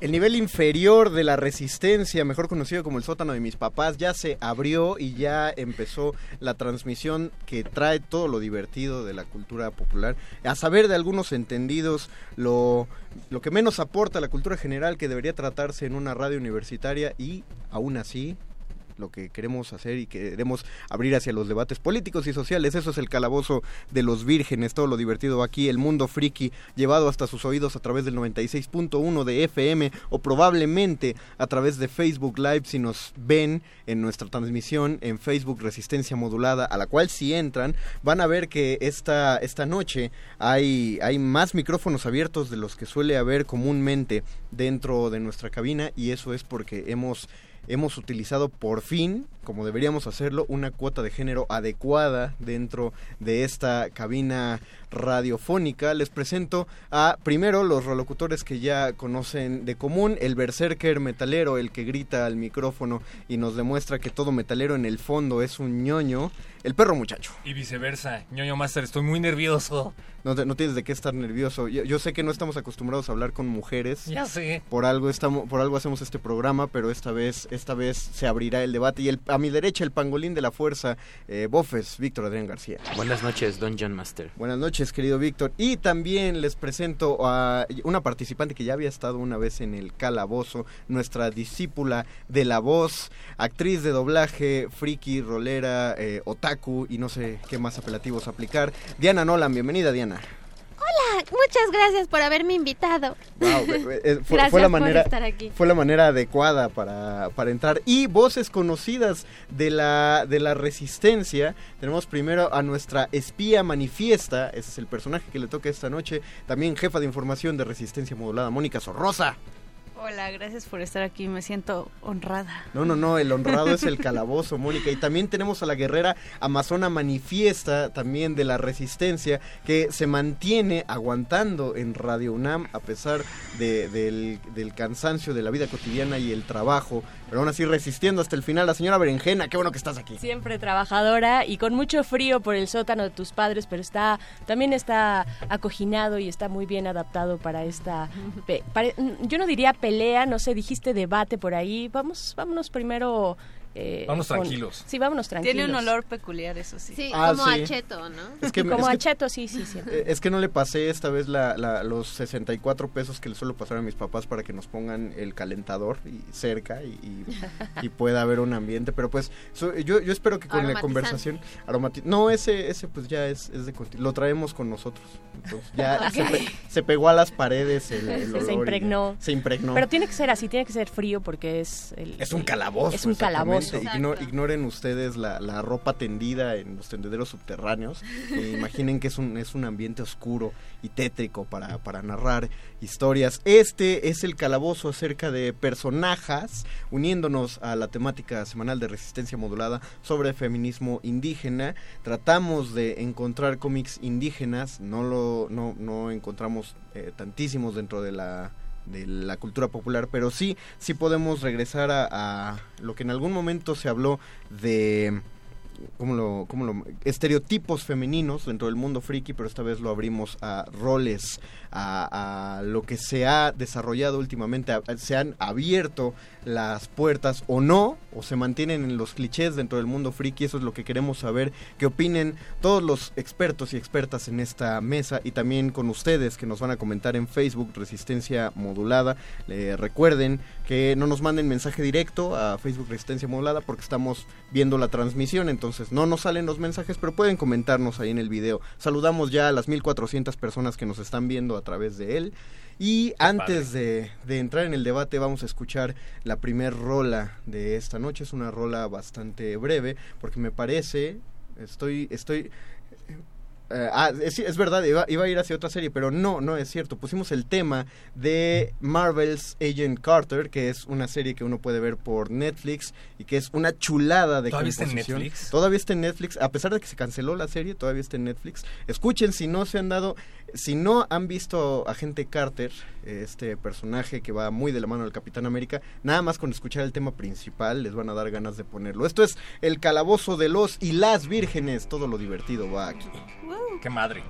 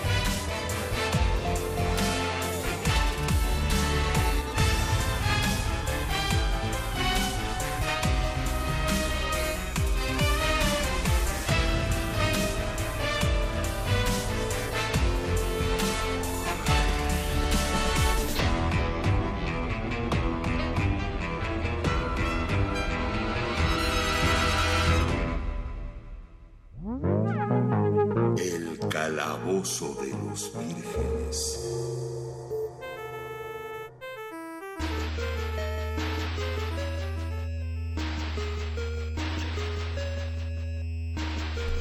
Ya tenemos comentarios en Facebook Live. Dice Doris Yasmín, qué chingón la presencia de las damiselas. Hará esta misión muy interesante. Saludos. Efectivamente. Saludos, Doris. Gracias. Uchesa Ruth dice, la serie de Agent Carter es una serie que todos podemos ver, pero nadie quiere ver. Efectivamente, Al es- grado de que la cancelaron. ¡Ah! está, está poco difundida, pero es, es muy buena. y sí, ya la cancelaron, pero, pero sí, eh, ojalá tuviera más, más difusión, porque es de las cosas interesantes que hizo Marvel antes de sus series rectoras en Netflix, como Daredevil, Jessica Jones, Luke Cage. Y podemos empezar con este comentario de San Clemens Saiz que pregunta, ¿personajes? Eh, ¿Alguna nos, nos, nos ayudaría a instruir acerca de, de cómo funciona esta deconstrucción del lenguaje, aunque sea nada más para provocar? Venga, Moni. Bueno, antes que eso, antes, antes de eso, de llegar a ese punto, que creo Muy que sí es muy, muy importante. buenas noches. Nada más decir que hay por ahí un, un- una historieta, un cómic mexicano.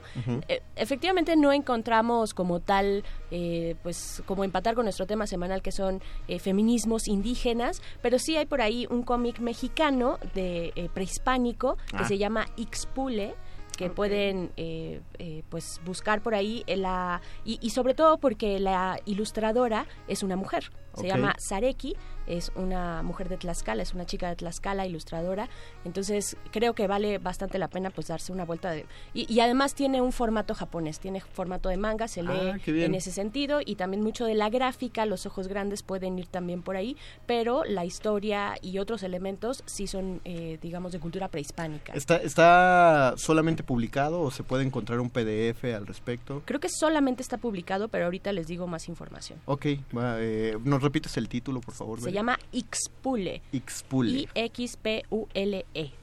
Nos, eh, querido Sam Clement, la, la idea de poner en específico personajes es que creemos, de entrada que es más rápido que decir enormemente personajes femeninos, personajes es. mujeres, entonces personajes... está Economía del lenguaje. Economía Y del es- lenguaje. Y es hacer notar un punto, ¿no? Ajá. También, que para eso también es eh, el lenguaje, más allá de la economía, pues porque el género masculino podría cubrir muchas cosas como tradicionalmente lo ha hecho, pero entonces más bien es recalcar el punto, ¿no? A mí me gusta en particular porque alguien me estaba preguntando, bueno, pero es que no entiendo, ¿van a hablar de superheroínas o van a hablar de villanas o puedo mencionar a personajes transgénero? Y es que creo que justamente la idea es derribar estas barreras, ¿no?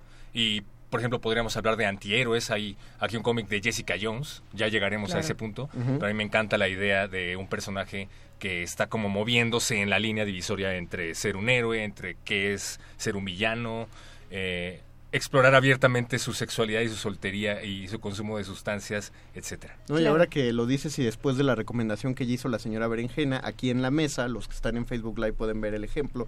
Eh, el el cómic eh, se publicó hace poco el recopilatorio en español de Alias de Jessica Jones, escrito por el genial Brian Michael Bendis, quien ha estado muy de la manita creando todo el universo cinematográfico Marvel. Estoy Eh, haciendo la peña señal, la pero pe- bien hecha. Pero bien hecha, la peña señal. Entonces, eh, si lo pueden encontrar, esto que dijo el perro es lo adecuado. Dice, ah, mira, está Paquito de Pablo, nos manda saludos ¿Qué haces desde su cobachita. Digo, ¿qué haces ahí? Dice Luz María Jiménez, hola muchaches, es un saludo para todos. Hola, Luz. Milka Nava, los de Ixpule tienen el doctor puerco, al doctor puerco. ¿El doctor puerco es otro personaje o es uno de los autores? ¿Nos puedes decir, por favor, Desarrollar Milka un Nava, poco. desarrollar? Eh, empecemos, pues alguien que quiera soltar primero, ya eh, al principio de la emisión escuchamos el discurso de Gal Gadot después de recibir un premio a propósito de el protagonismo que ya han estado teniendo eh, las personajes en el cine, los personajes femeninos, porque eh, pensémoslo en 19 películas del universo cinematográfico que todas me encantan, no lo voy a negar.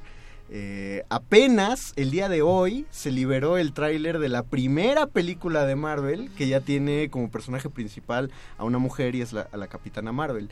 Un acierto eh, en la elección. Pero en 2018. Pero en 2018. O sea, Y otra cosa interesante ahorita que hablabas de Jessica Jones, bueno, los guionistas y los creadores siguen siendo hombres en muchos momentos, ¿no? O sea, tam- creo que es un tema de un montón de frentes, o sea, está la parte del personaje como tal o las personajes, pero también quién los hace, quién los crea y cómo y cuáles son las características, ¿no? De pronto estas heroínas o villanas siempre tienen, bueno, sobre todo en la cultura norteamericana siempre tienen este estas características de ser hipersexualizadas, ¿no? Eso, eso es eh, interesante cuando estaba buscando la música, eh, que existieran temas eh, femeninos que sonaran de fondo. Por ejemplo, lo que está sonando ahorita de fondo es el tema de Metroid, si no me equivoco. Y Metroid, por mucho tiempo, dado, por, porque así se daba por sentado de que era un personaje de videojuego de NES, pues se pensaba que era hombre. Aunque los, los realizadores sabían que era Samus Aran, quien estaba debajo de la armadura, que es una toda la vida ha sido una mujer. Buscando eso, si ustedes escriben personajes femeninos frikis en Google, van a ver esto que acaba de decir Bere. Todos son cosplays hipersexualizados, todo es eh, la revisión de que los trajes deben ser entallados, eh, los escotes tremendamente pronunciados, las armaduras que no cubren nada en esos personajes. Llegó un punto bastante ridículo, bueno, sigue llevándose a cabo, en el que personajes como Superman, que son muy icónicos, convivían con personajes femeninos y veías a Superman en la viñeta cubierto literalmente del cuello hasta la punta de los pies y al personaje, como dice Veré, eh, femenino en una en una tanga, ¿no? Y en tacones además para pelear. Claro, por supuesto, como es lo más cómodo y lo más efectivo, pero también hay, hay estereotipos en los hombres. Sí, eso Los calzones de fuera. Iba a comentar eso, que los cuerpos generalmente en los superhéroes son eh, hipersexualizados, ¿no? Ya sean hombres o mujeres, porque eh, pues justamente hay un estereotipo de cómo debe ser el superhéroe fuerte, alto, grande, ¿no? Todos estos superpoderes. Pero antes de, de, desarrollar esto, eh, quería comentar como justamente esta idea de representación, ¿no?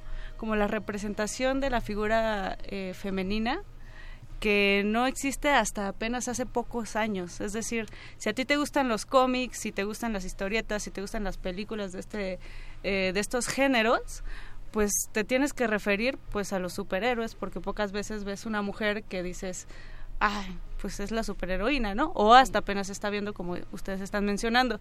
Hablábamos eh, de, de, los carteles, ¿no? Simplemente la gráfica de las películas o también eh, las ilustraciones que existen, ¿no?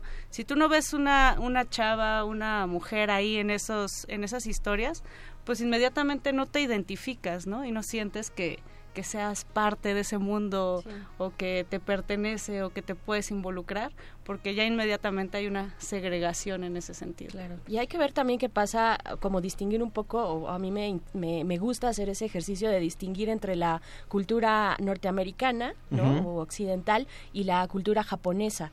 ¿No? Que ahí es otro boleto, que ahí sí tienen muchos personajes femeninos y bien diversos también, aunque también caen también eh, mucho en la hipersexualización, ¿no? ¿Tú sabías algo de lo que nos comentabas fuera del aire? Sí, este, algo que, que platicábamos antes de empezar el programa es que cuando empezaron cuando empezaron los los manga shojo que le llaman a los que son dedicados al público femenino chicas adolescentes sobre todo eh, empezaron con temáticas de una niña de otro mundo que venía a este mundo a hacer el bien, a ayudar a la gente con, con sus problemas, a, hacer amigos, a salvar perritos y todo muy lindo, como una cosa... Lo que, lo que se decía en el momento, problemas de misiones de niña. Exacto. el rol de cuidadora. Exacto, ¿no? Como, como ve a la tierra y haz el bien, ¿no? Como angelitos o yo no sé.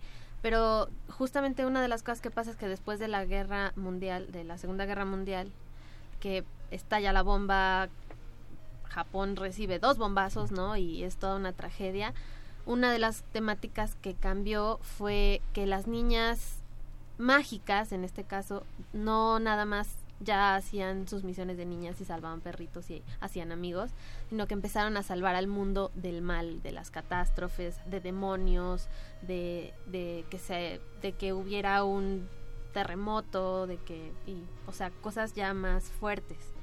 Claro, y ahí tenemos al clan eh, Clamp, precisamente, ¿no? Las Clamp, que son este grupo de mangakas, mujeres, que tienen, entre otras, creo que de las más eh, conocidas es Sakura, ¿no? Sakura Card Captor. Pero han hecho Tokyo Babylon. Sí, y, de hecho ellas empezaron con series muchísimo más fuertes y con temas muchísimo más sangrientos, o sea, los mangas de por sí eran muchísimo más sangrientos y creo que se empezaron a, llegar a este punto de Sakura, que pues fue su serie más emblemática de todas, ¿no? Tal, tal punto que están retomando Sakura este más de 20 años después, ¿no? Sí, es como del 97, algo así, Y este y están retomándolo con una temática pues mucho más suave, son niñas más pequeñas, la temática es otra vez un poquito como hacer el bien en mi comunidad, pero siento yo que un poquito más así de Ahora, más light. Los, eh, esta cuestión de la guerra que mencionas y las revoluciones en general, siempre creo que hay ahí eh, una, eh, pues sí, una vibración de los roles que se llevan cuando no está este estado de emergencia, ¿no?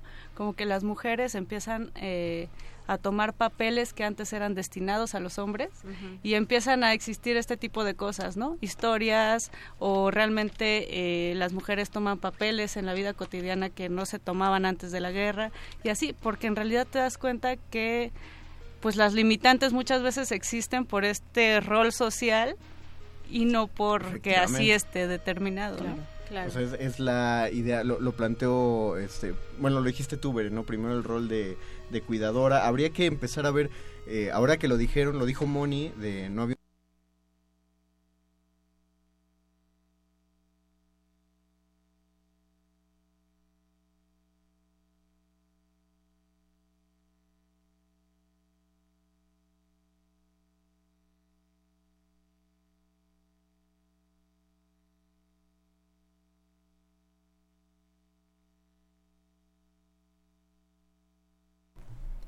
Durante un tiempo el humor nos estuvo negado.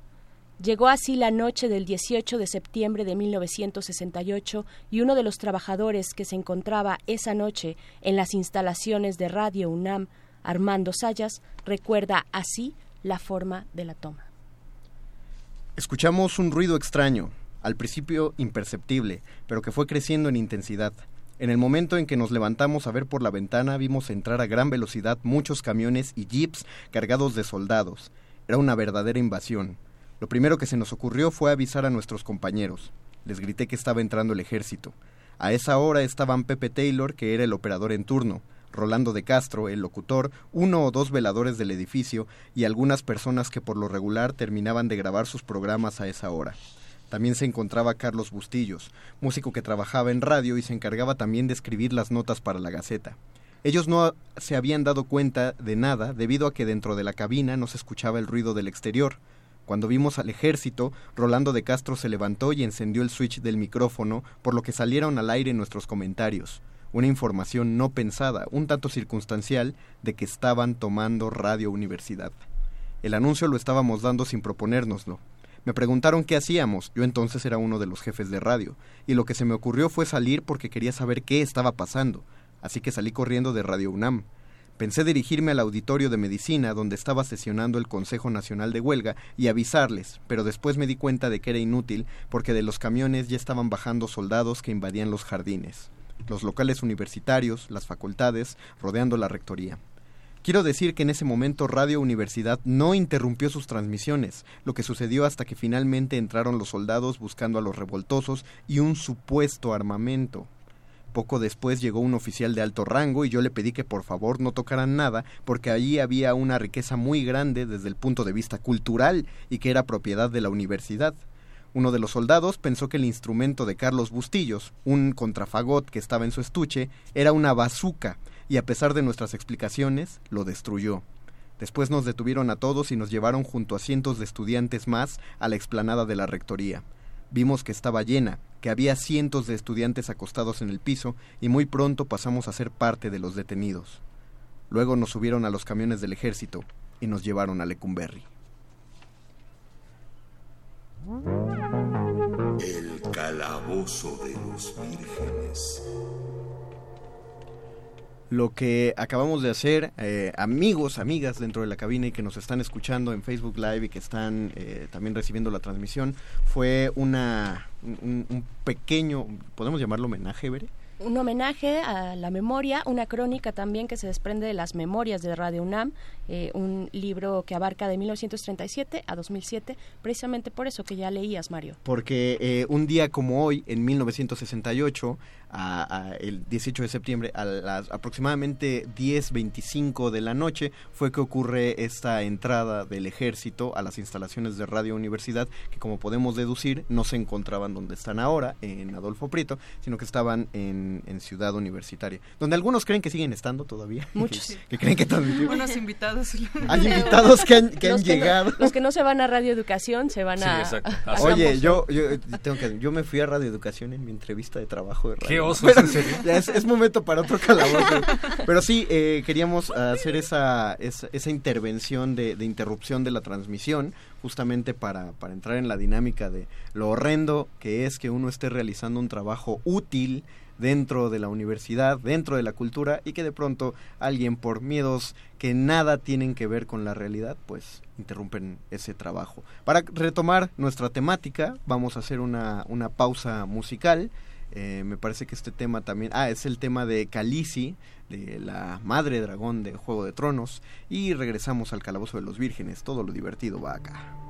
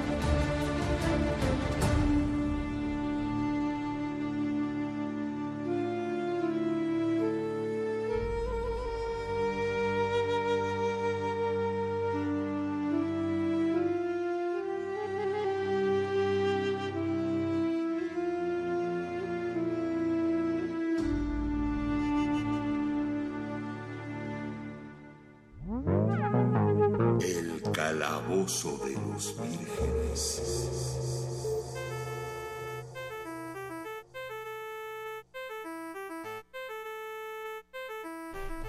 Eh, escuchamos un, un tema no hecho por fan, sino recopilado por un fan de, de las partituras originales de Game of Thrones de Ka- Sí tendría que ser, yo dije Khaleesi, pero sí tendría que ser Khaleesi. Khaleesi, porque está en... Tipo Khaleesi.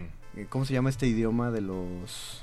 No sé. de la gente, los hombres de los caballos? De los caballos que uy, De- de, Drago y demás. Ajá, de ay, este, este hombre que nos hace dudar a todos los hombres de nuestra sexualidad. que todo el mundo pensaba que cuando salió la Liga de la Justicia Khal dijeron... Drago. Ah, Khal Drago. Todo el mundo pensaba que Aquaman no tenía un poder y luego descubrimos que tiene el superpoder de hacerte dudar de tu sexualidad, de, de bajarte a tu novia. Eso es Arthur Curry, damas y caballeros, por la pantalla. Dothraki, dice claro, Dothraki, claro. claro. Dice Milka Nava, aunque los personajes femeninos de Expule están dibujados muy exagerados. Eh, Cierto. en este mismo sentido de la hipersexualización o Totalmente, sí, sí, también, también, este, sí toman esos estereotipos. Mi comentario más bien iba como a... el tema. a- a- Ajá. no tanto al tema de Ah. feminismos, eso no lo encontramos, feminismos indígenas, pero sí, eh, digamos, algo hecho en México Ah, con este, todos estos relatos prehispánicos, ¿no? Dice Tiberius Carrasco, saludos a toda la banda reunida para este programa, saludos Tiberius, Miquel Méndez nos manda un pulgar arriba, Luis Macarena el Cojo, saludos a Vic y al Mago, muchos saludos, y Saludos dice, para... y un saludo para la banda de San Lorenzo Tezonco, dice Luis Ay, Macarena. Saludos. Saludos. hasta San Lorenzo. Guso Borboa, ¿qué opinión tienen de Squirrel Girl? La conocí ahora en persona, a la, conocí a la autora en persona hace poco. Eh, Guso Borboa es diseñador y fui, fue a Pixelatl. Squirrel Girl, la chica ardilla. La una- única capaz de vencer a Thanos. una, una de las vengadoras capaz de vencer a Thanos metiendo. Porque tiene poder de comunicarse con las ardillas. Y tiene la velocidad de la fuerza un de las gran poder. La No, es- velocidad de las ardillas es impresionante. Yo Tiene- una vez vi una cruzando una calle y esquivó todas las ruedas de todos los coches. Y yo así de, "Ah, Eso fue suerte, ardilla". eso fue suerte. No, no es que justo eh, Chica Ardilla tiene una especie de intuición casi como sentido arácnido, por eso sí, venció a Thanos. Eh, está, está infravalorada, pero yo lo entiendo porque no es lo mismo. Pues es que su disfraz es una cola de ardilla y unas orejas de ardilla. Entonces creo que ahí hay un problema del extraña, diseño para también generar- Mario nunca ha sido un problema en el, en el anime. Ah, bueno, pero pero eh, Pero es Mario. Nadie le daba un centavo a Spider-Man. No, Se pero- burlaron por, de Stan Lee cuando quiso hacer un hombre araña. cuando quiso, pero ya que lo hizo, Mm. ya no, o sea, y Entonces nu- nunca ya que salió sentado. Eh, Mario Hernández, saludos, excelente programa. Jimena San, qué buen tema. Salvador Morales, hey, saludos, saludos a todos los que comentan. Doris Yasmín, se me enchina la piel al oír las crónicas que se narran con respecto al M68. Bien por ustedes. Un saludo a Benito Taibo, nuestro uh, director de Radio Nam, que nos, eh, mediante la señora Berenjena y Perro Muchacho, propuso esta, esta intervención en el programa. Eh, Inosneya y Silac, excelente homenaje. Tiberius Carrasco, qué terrible anécdota acaban de narrar. Esperemos no se repita nunca un hecho así. Esperemos. Pues atención a las noticias, mi Y amor. para eso no hay que olvidarlo. Exactamente. Igne Mauricio Hinojosa, hola, Melcanaba, el perro muchacho puede ser un sail- una Sailor Star. Paquito de Pablo, Ah, ¿conociste claro, a Will las Sailor Murray? Stars eran... eran Transgénero. Transgénero. Bueno, eran Sí, ese es- transvestis. eso transvestis. claro. En el anime sí eran transgénero. Porque Sí. sí, cambiaban como Ranma de un, de un sexo al otro. Y es que creo que también Ranma aquí... medio, claro. Ranma, claro. Pero- Yo me acuerdo que la única vez, perdón, que vi que algo, que pensé que algo estaba haciendo mal por ver Sailor Moon, porque yo no tenía ningún problema en ver Caballeros del Zodíaco y luego Sailor Moon, porque para variar siempre los sacaban en tanda. Y yo me la pasaba muy bien, yo era fan de Sailor Moon. De hecho, llegué a verlo más que mi hermana en algún momento, porque lo veíamos juntos. Cuando por fin noté que algo raro le pasaba a la sociedad en ese sentido era cuando mi mamá nos dijo, es que cómo pasa en un programa como eso, en horario familiar, los niños van a pensar que algo mal está pasando. Yo Hay- nunca Hay, hay pensé en gente eso. que no pudo ver Ranma en su momento. Y luego, a- a- la primera vez que la sacaron en transmisión, era, o sea, lo pasaron y no y luego la pusieron en Cartoon Network estaba toda censurada, censurada, le quitaba, le quitaron capítulos completos y era así como de Y el cable, Es un además. dibujo. Claro. Y hablando de la diversidad también, que no es necesariamente el tema de género, pero digamos se incluye porque hay luchas que se van compartiendo. Por supuesto. ¿no? El, el- la parte de las personas negras, ¿no? De los superhéroes o de los villanos o de los personajes en general eh, de piel negra, pues también son como algo muy reciente, o al menos si estaban presentes en el pasado, era desde el lado de los villanos, ¿no? Pla- platicaba con, con mi novio una cosa muy curiosa. El, el primer, eh, porque me preguntó ella. ¿Tienes novia? Mario, Sí, ¿tienes novia? ¿Cómo Sí. que- ¿Y lo dices abiertamente aquí en el calabozo? Sí, sí, Por. Dios. Te vamos Perdón, a soy, soy un poquito menos virgen Por de lo es que- el Por eso salimos a esta hora. Exactamente, eso es como tan máster que sí pase ese grado virgen. No, pero eh, hablando- me- es que ella me preguntaba, ¿pero qué no decir pantera negra es un pleonasmo? ¿No? Porque el personaje podría llamarse simplemente pantera, porque las panteras son negras. Y le dije que en la época muchos personajes tenían que incluirle el black, porque quién sabe qué pensaran los autores, pero decían, está chido que si es negro se llame black. Eh, le comentaba en Ant-Man Como 2. los, los Power Rangers. Ajá, que el, que el Sí, Pago Ranger negro era negro. sé. Y la Pago Ranger, una de las Amarilla mujeres, era oriental y la, la mo- otra que era chava era la rosa. Como los arcos olímpicos, ¿no? Los aros, ol- los aros perdón, olímpicos. Y, y le dije que en, en la época, por ejemplo, en Ant-Man 2, en la película sale un personaje que no tiene su traje de superhéroe, pero es Goliath, que su poder es hacerse grande. Pero originalmente, cuando salió Goliath, no se llamaba Goliath, se llamaba Black Goliath. Porque el personaje era negro. Y. DC tiene un personaje que es Black Lightning, que es el relámpago negro, porque es negro. Para que te quede claro. a- Exactamente. Vamos a sacar una serie en Netflix de Black Sí, Lightning. eh, pero Sigue siendo ese- un tema de lenguaje, ¿no? Sigue siendo un tema de remarcar, de recalcar, o sea, del neutro, digamos, o de lo general, siempre es masculino, en este caso blanco, ¿no? Digamos, es una pirámide, si lo podemos ver así, una pirámide de privilegios. Ya estoy llegando al No, punto está bien. álgido, es que ya son eh, las 10 con 30. ya son las 10, ya- ya se pone un poco denso. Y, y se evidencia lo que decías al principio, ¿no? Que independientemente de que haya o no una eh, un surgimiento de personajes femeninos en la cultura popular, en, lo- en los cómics y en las películas, sigue habiendo detrás productores que son hombres y que lo están viendo desde esta perspectiva y a los que les gusta remarcar que están haciendo algo al respecto, ¿no? Claro. Claro, y ese es y ese es un tema interesante, remarcar que están haciendo algo al respecto. Al principio, antes de, entrar al aire, nos preguntábamos o tú preguntabas, Mario, si es qué, qué tan orgánico es este cambio de narrativas. ¿no? Yo creo que no es nada orgánico, yo creo que es más bien un empuje de una oleada, si lo queremos ver así, ¿no?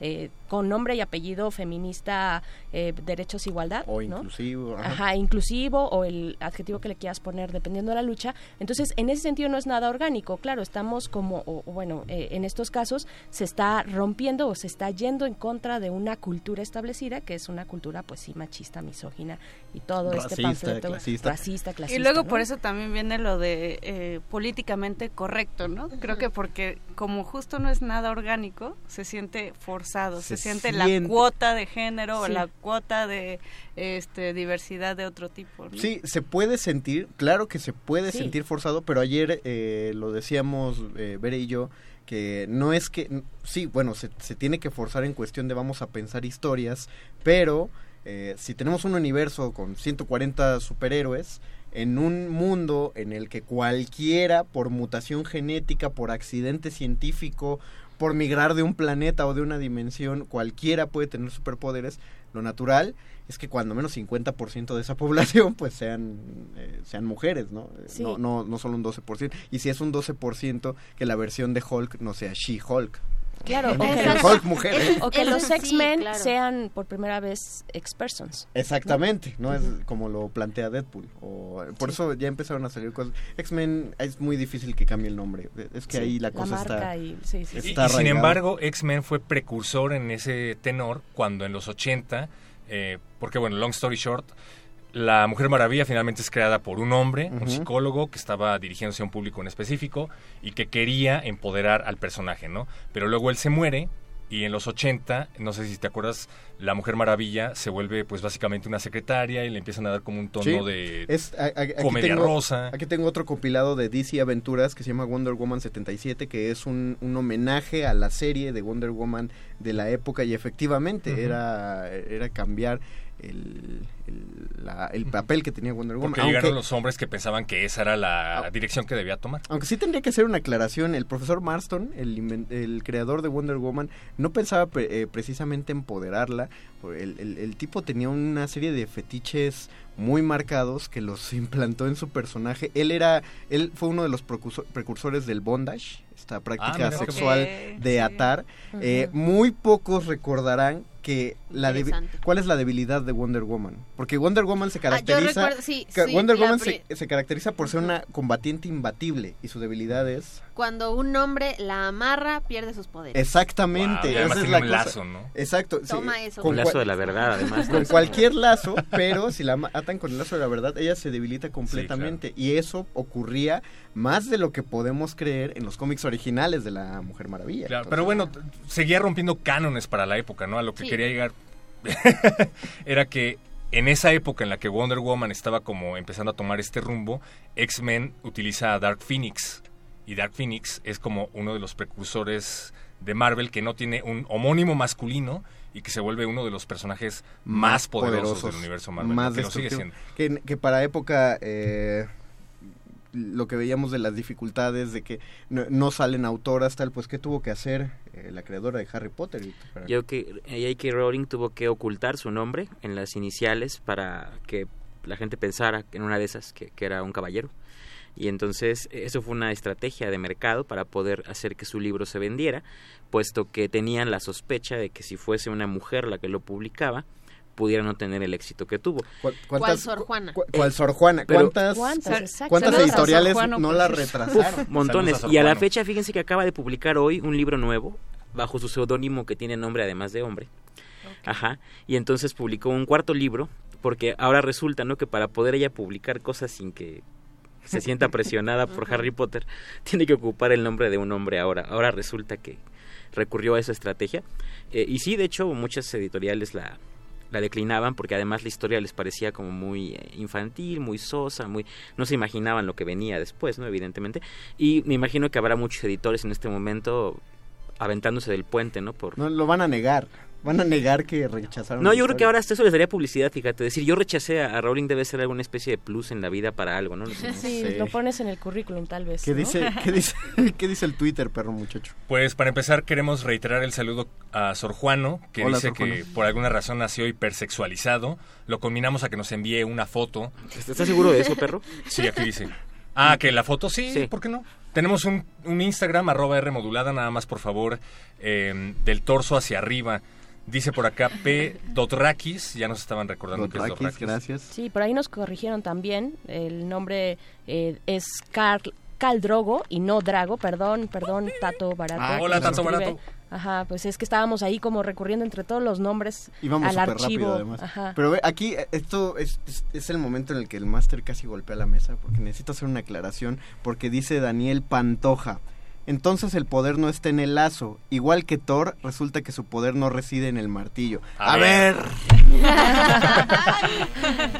Ahí está el manotazo. jamás, jamás, jamás, jamás se ha dicho que el poder de la Mujer Maya- Maravilla radique en el lazo. No. El lazo de la verdad, también conocido como el perfecto dorado, tiene un poder aparte del de Diana de Temisira. Diana de Temisira tiene un poder porque ella, su, su poder radica en que es hija de Zeus. Es una diosa, pues. Es una semidiosa. Es una un- semidiosa. Es amazona ella, sí. Es ¿no? una Es, am- amazona. es Es una amazona, amazona. pero es la única amazona que fue, eh, que es eh, hija, Hija de- directa de, de de Zeus. Zeus. Sí, sí, ya lo habíamos dicho aquí alguna vez sobre ella. Hipólita. No olvidar que sí, sí, las armas, sí, sí, las herramientas, todo, pero, pero gen- o sea, necesita tener poder para poder blandirla, ¿no? Sí, Eso no. es Claro. súper importante. El lazo es un añadido Sí, muy útil, pero no es el poder. Sí, el, el de- poder de, de Thor no está en el Mjolnir, sino en que lo puede levantar. Un ejemplo muy claro es el diálogo que se echa en Infinity War.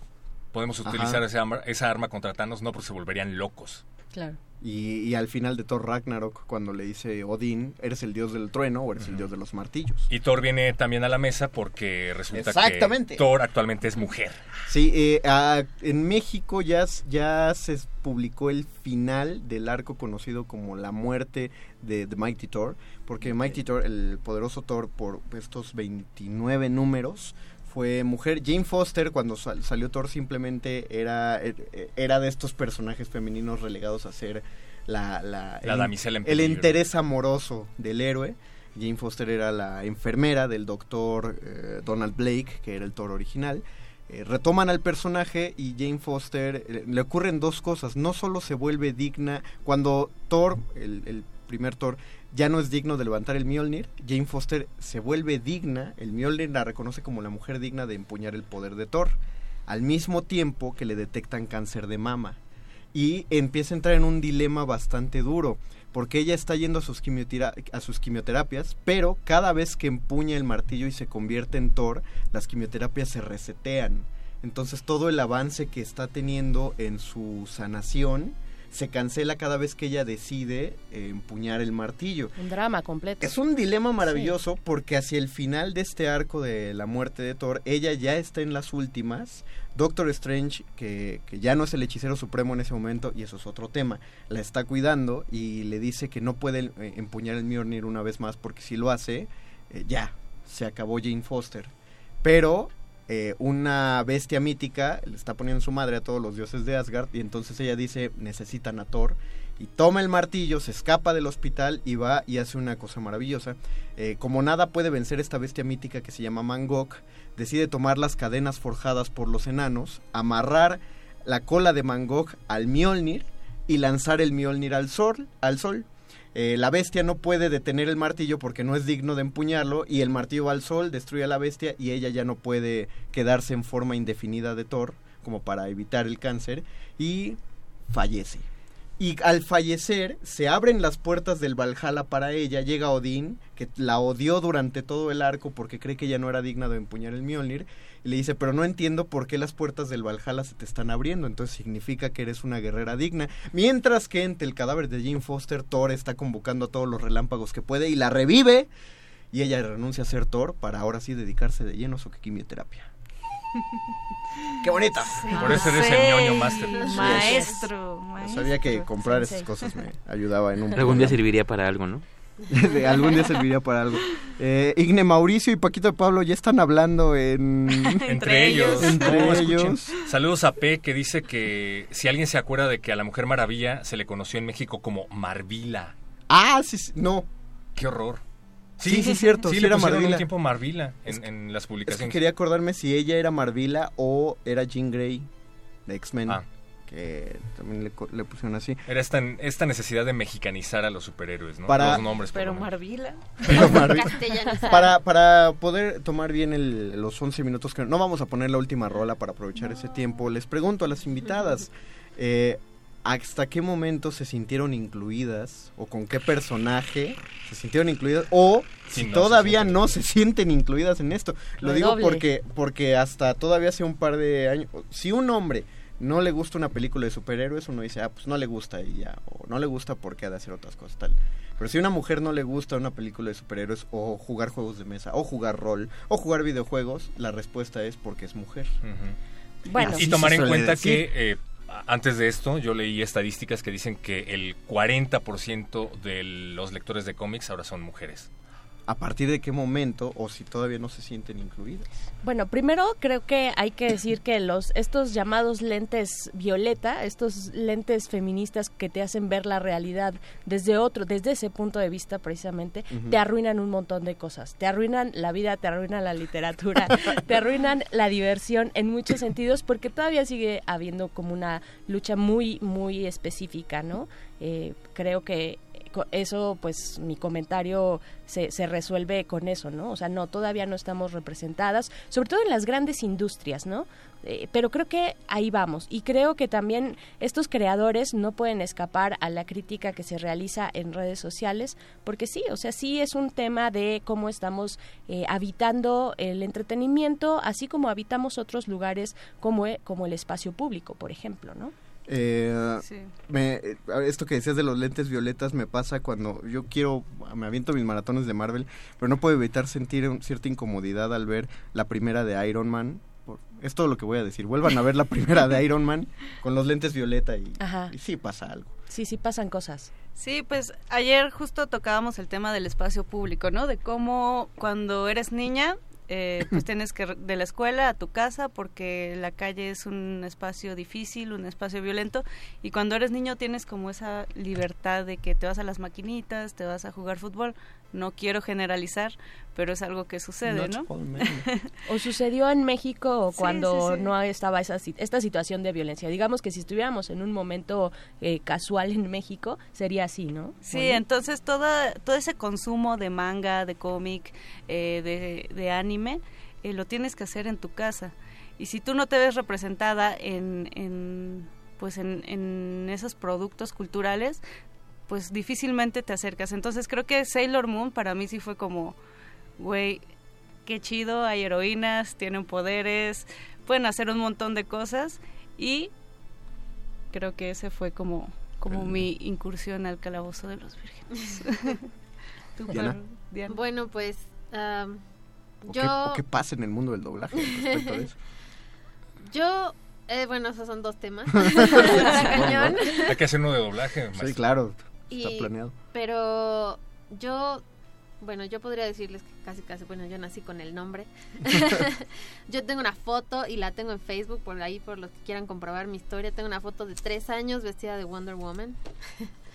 Eh, yo siempre, mi hermano siempre fue de, de ver cómics, de ver este caricaturas y yo siempre estuve ahí. Yo era la sombra de mi hermano, fui la sombra de mi hermano durante muchos años y pues lo que él veía yo lo veía, vi las tortugas ninjas, vimos los caballeros del zodiaco, vimos Dragon Ball, vimos Ranma y yo nunca me sentí excluida, pero sí me sentía yo completamente identificada con los personajes femeninos. De hecho, yo recuerdo cuando íbamos al súper y, y veíamos los muñecos que vendían, yo, yo siempre decía, yo quiero a Gatúbela, que Gatúbela fue uno de mis personajes favori- favoritos también toda la vida. Dice, yo quiero a Gatúbela, yo quiero a, a, a Batichica, yo quiero a, a Hiedra Venenosa.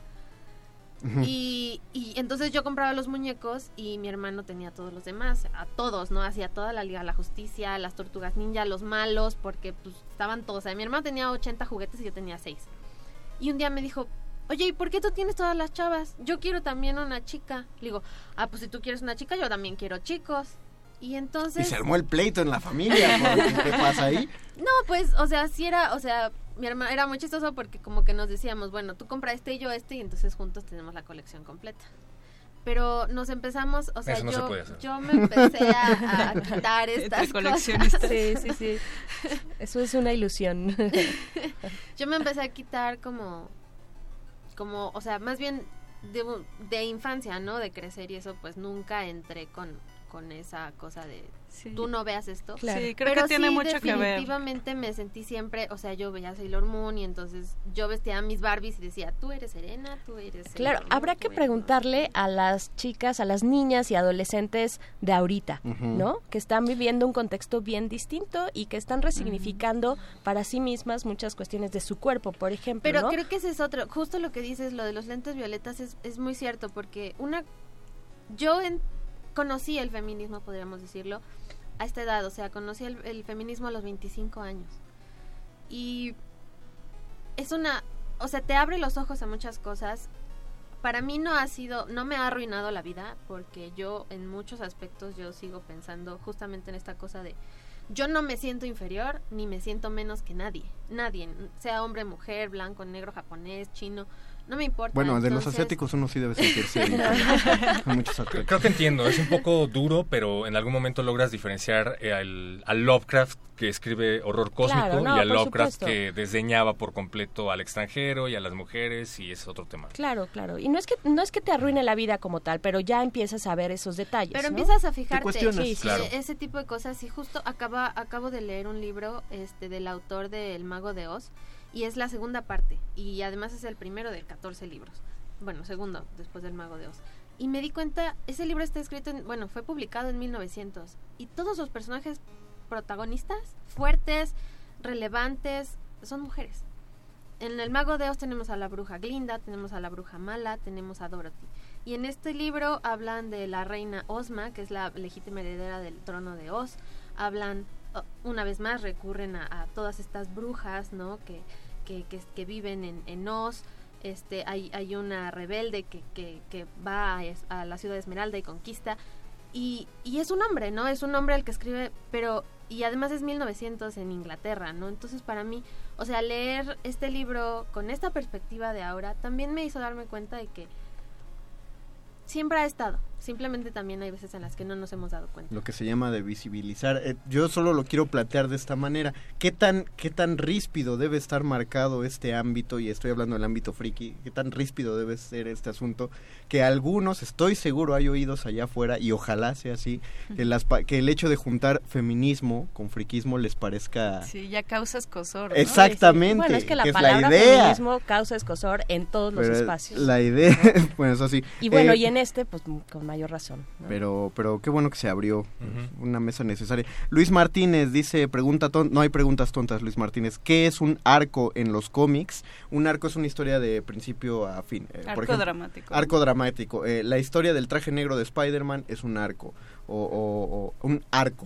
o, o la historia de la muerte de Superman es otro arco. Una ¿no? mini historia dentro de la historia. pues. Exactamente. Daniel Pantoja, quien dijo lo del lazo de la Mujer Maravilla, no se enojen, solo leía la tarjeta.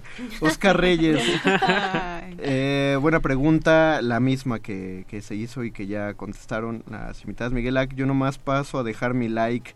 Eh, Daniel Pantoja, pero ¿cómo quieren ser representadas? Hay personajes épicos antes de Wonder Woman, Ellen Ripley, por ejemplo, Daniel Pantoja, es decir, en el cine. Sí, Eh, claro. Mena Bo- es que sí tendríamos que desglosar, yo creo, cosa por cosa, literatura, cómic, el cine de Hollywood, que es a veces muy diferente al, a los cómicos o al Disney, manga, ¿no? Disney, su primera película animada fue Blancanieves. Pero pensemos, Disney hasta hace poco seguía siendo, o se seguía creyendo que era un cine para mujeres.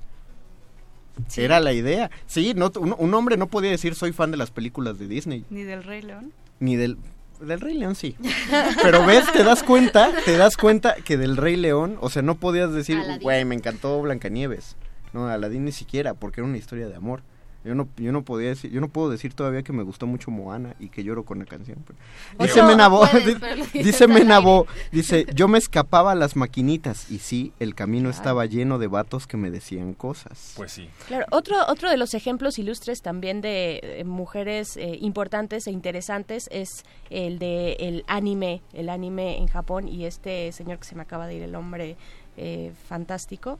De eh, ahorita El les que voy te a gusta, decir. Víctor. Hayao Miyazaki. Hayao, Hayao Miyazaki, por supuesto, ¿no? Y todas, todas, todos sus personajes son, o la gran mayoría son mujeres y son grandes, ¿no? Exacto. Creo que creo que habrá que retomar el tema en algún momento. La mesa se puso muy muy agradable. 31 mil personas nos están viendo. 31 Este, Salomón, El doble de las 14 mil. Salomón Brian García, una de las personajes de cómic mexicano, se llama Crónicas de Fátima. Saludos y que les visiten más seguido, le dan otro sabor al programa, por favor, sí, ya estarán invitadas más seguido. Rodolfo Pérez, ¿dónde puede escuchar los episodios offline? Eh, pues busca los videos del calabozo aquí en la página de Resistencia Modulada. Radio.unam.mx y lean De Pro. De Pro es la historia de una prostituta que no está para nada hipersexualizada, que un día obtiene poderes alienígenas y los utiliza para nada que ver para, para lo que ustedes creen. No es para hacer el bien. No. Ahora se les dice trabajadoras sexuales.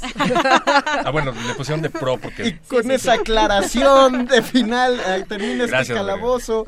Agradecemos a Andrés Ramírez en operación técnica y a Betoques en la producción y profundamente a, a las invitadas, a las vírgenes de esta noche que se sumaron a este calabozo que ojalá se repita no fuera de este tema porque no van a- no tendrían por qué estar invitadas al calabozo solo para hablar de este tema. Y si sí, pues también, qué chido. Muchas gracias, señora Berenjena. Muchas gracias. Gracias, Mónica Sorrosa. Gracias. Gracias, Diana Nolan. Gracias. Gracias, perro muchacho. Gracias. Querido Bofes, muchas gracias por tu participación. Gracias. Y noches. pues les agradezco a todos ustedes. Esto fue La Resistencia. Ya se acabó el tiempo y estoy comiéndome. Nos vemos mañana a las 8 de la noche. Terminamos de hablar de todos los divertidos. Baki. Adiós. Sean De Pro. ¿Qué ocurrirá con las queridas voces de nuestros locutores aventureros? Averígüenlo en la próxima emisión de El Calabozo de los Vírgenes. El Calabozo de los Vírgenes.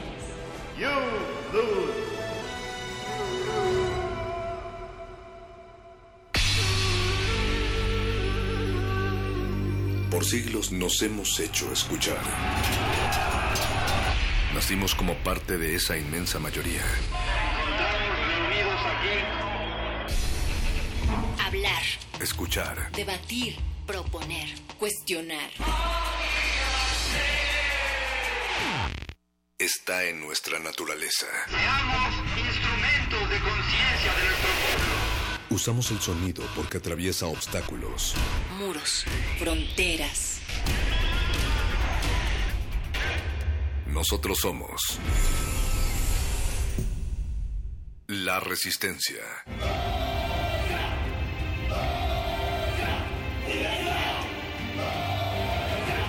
Resistencia modulada.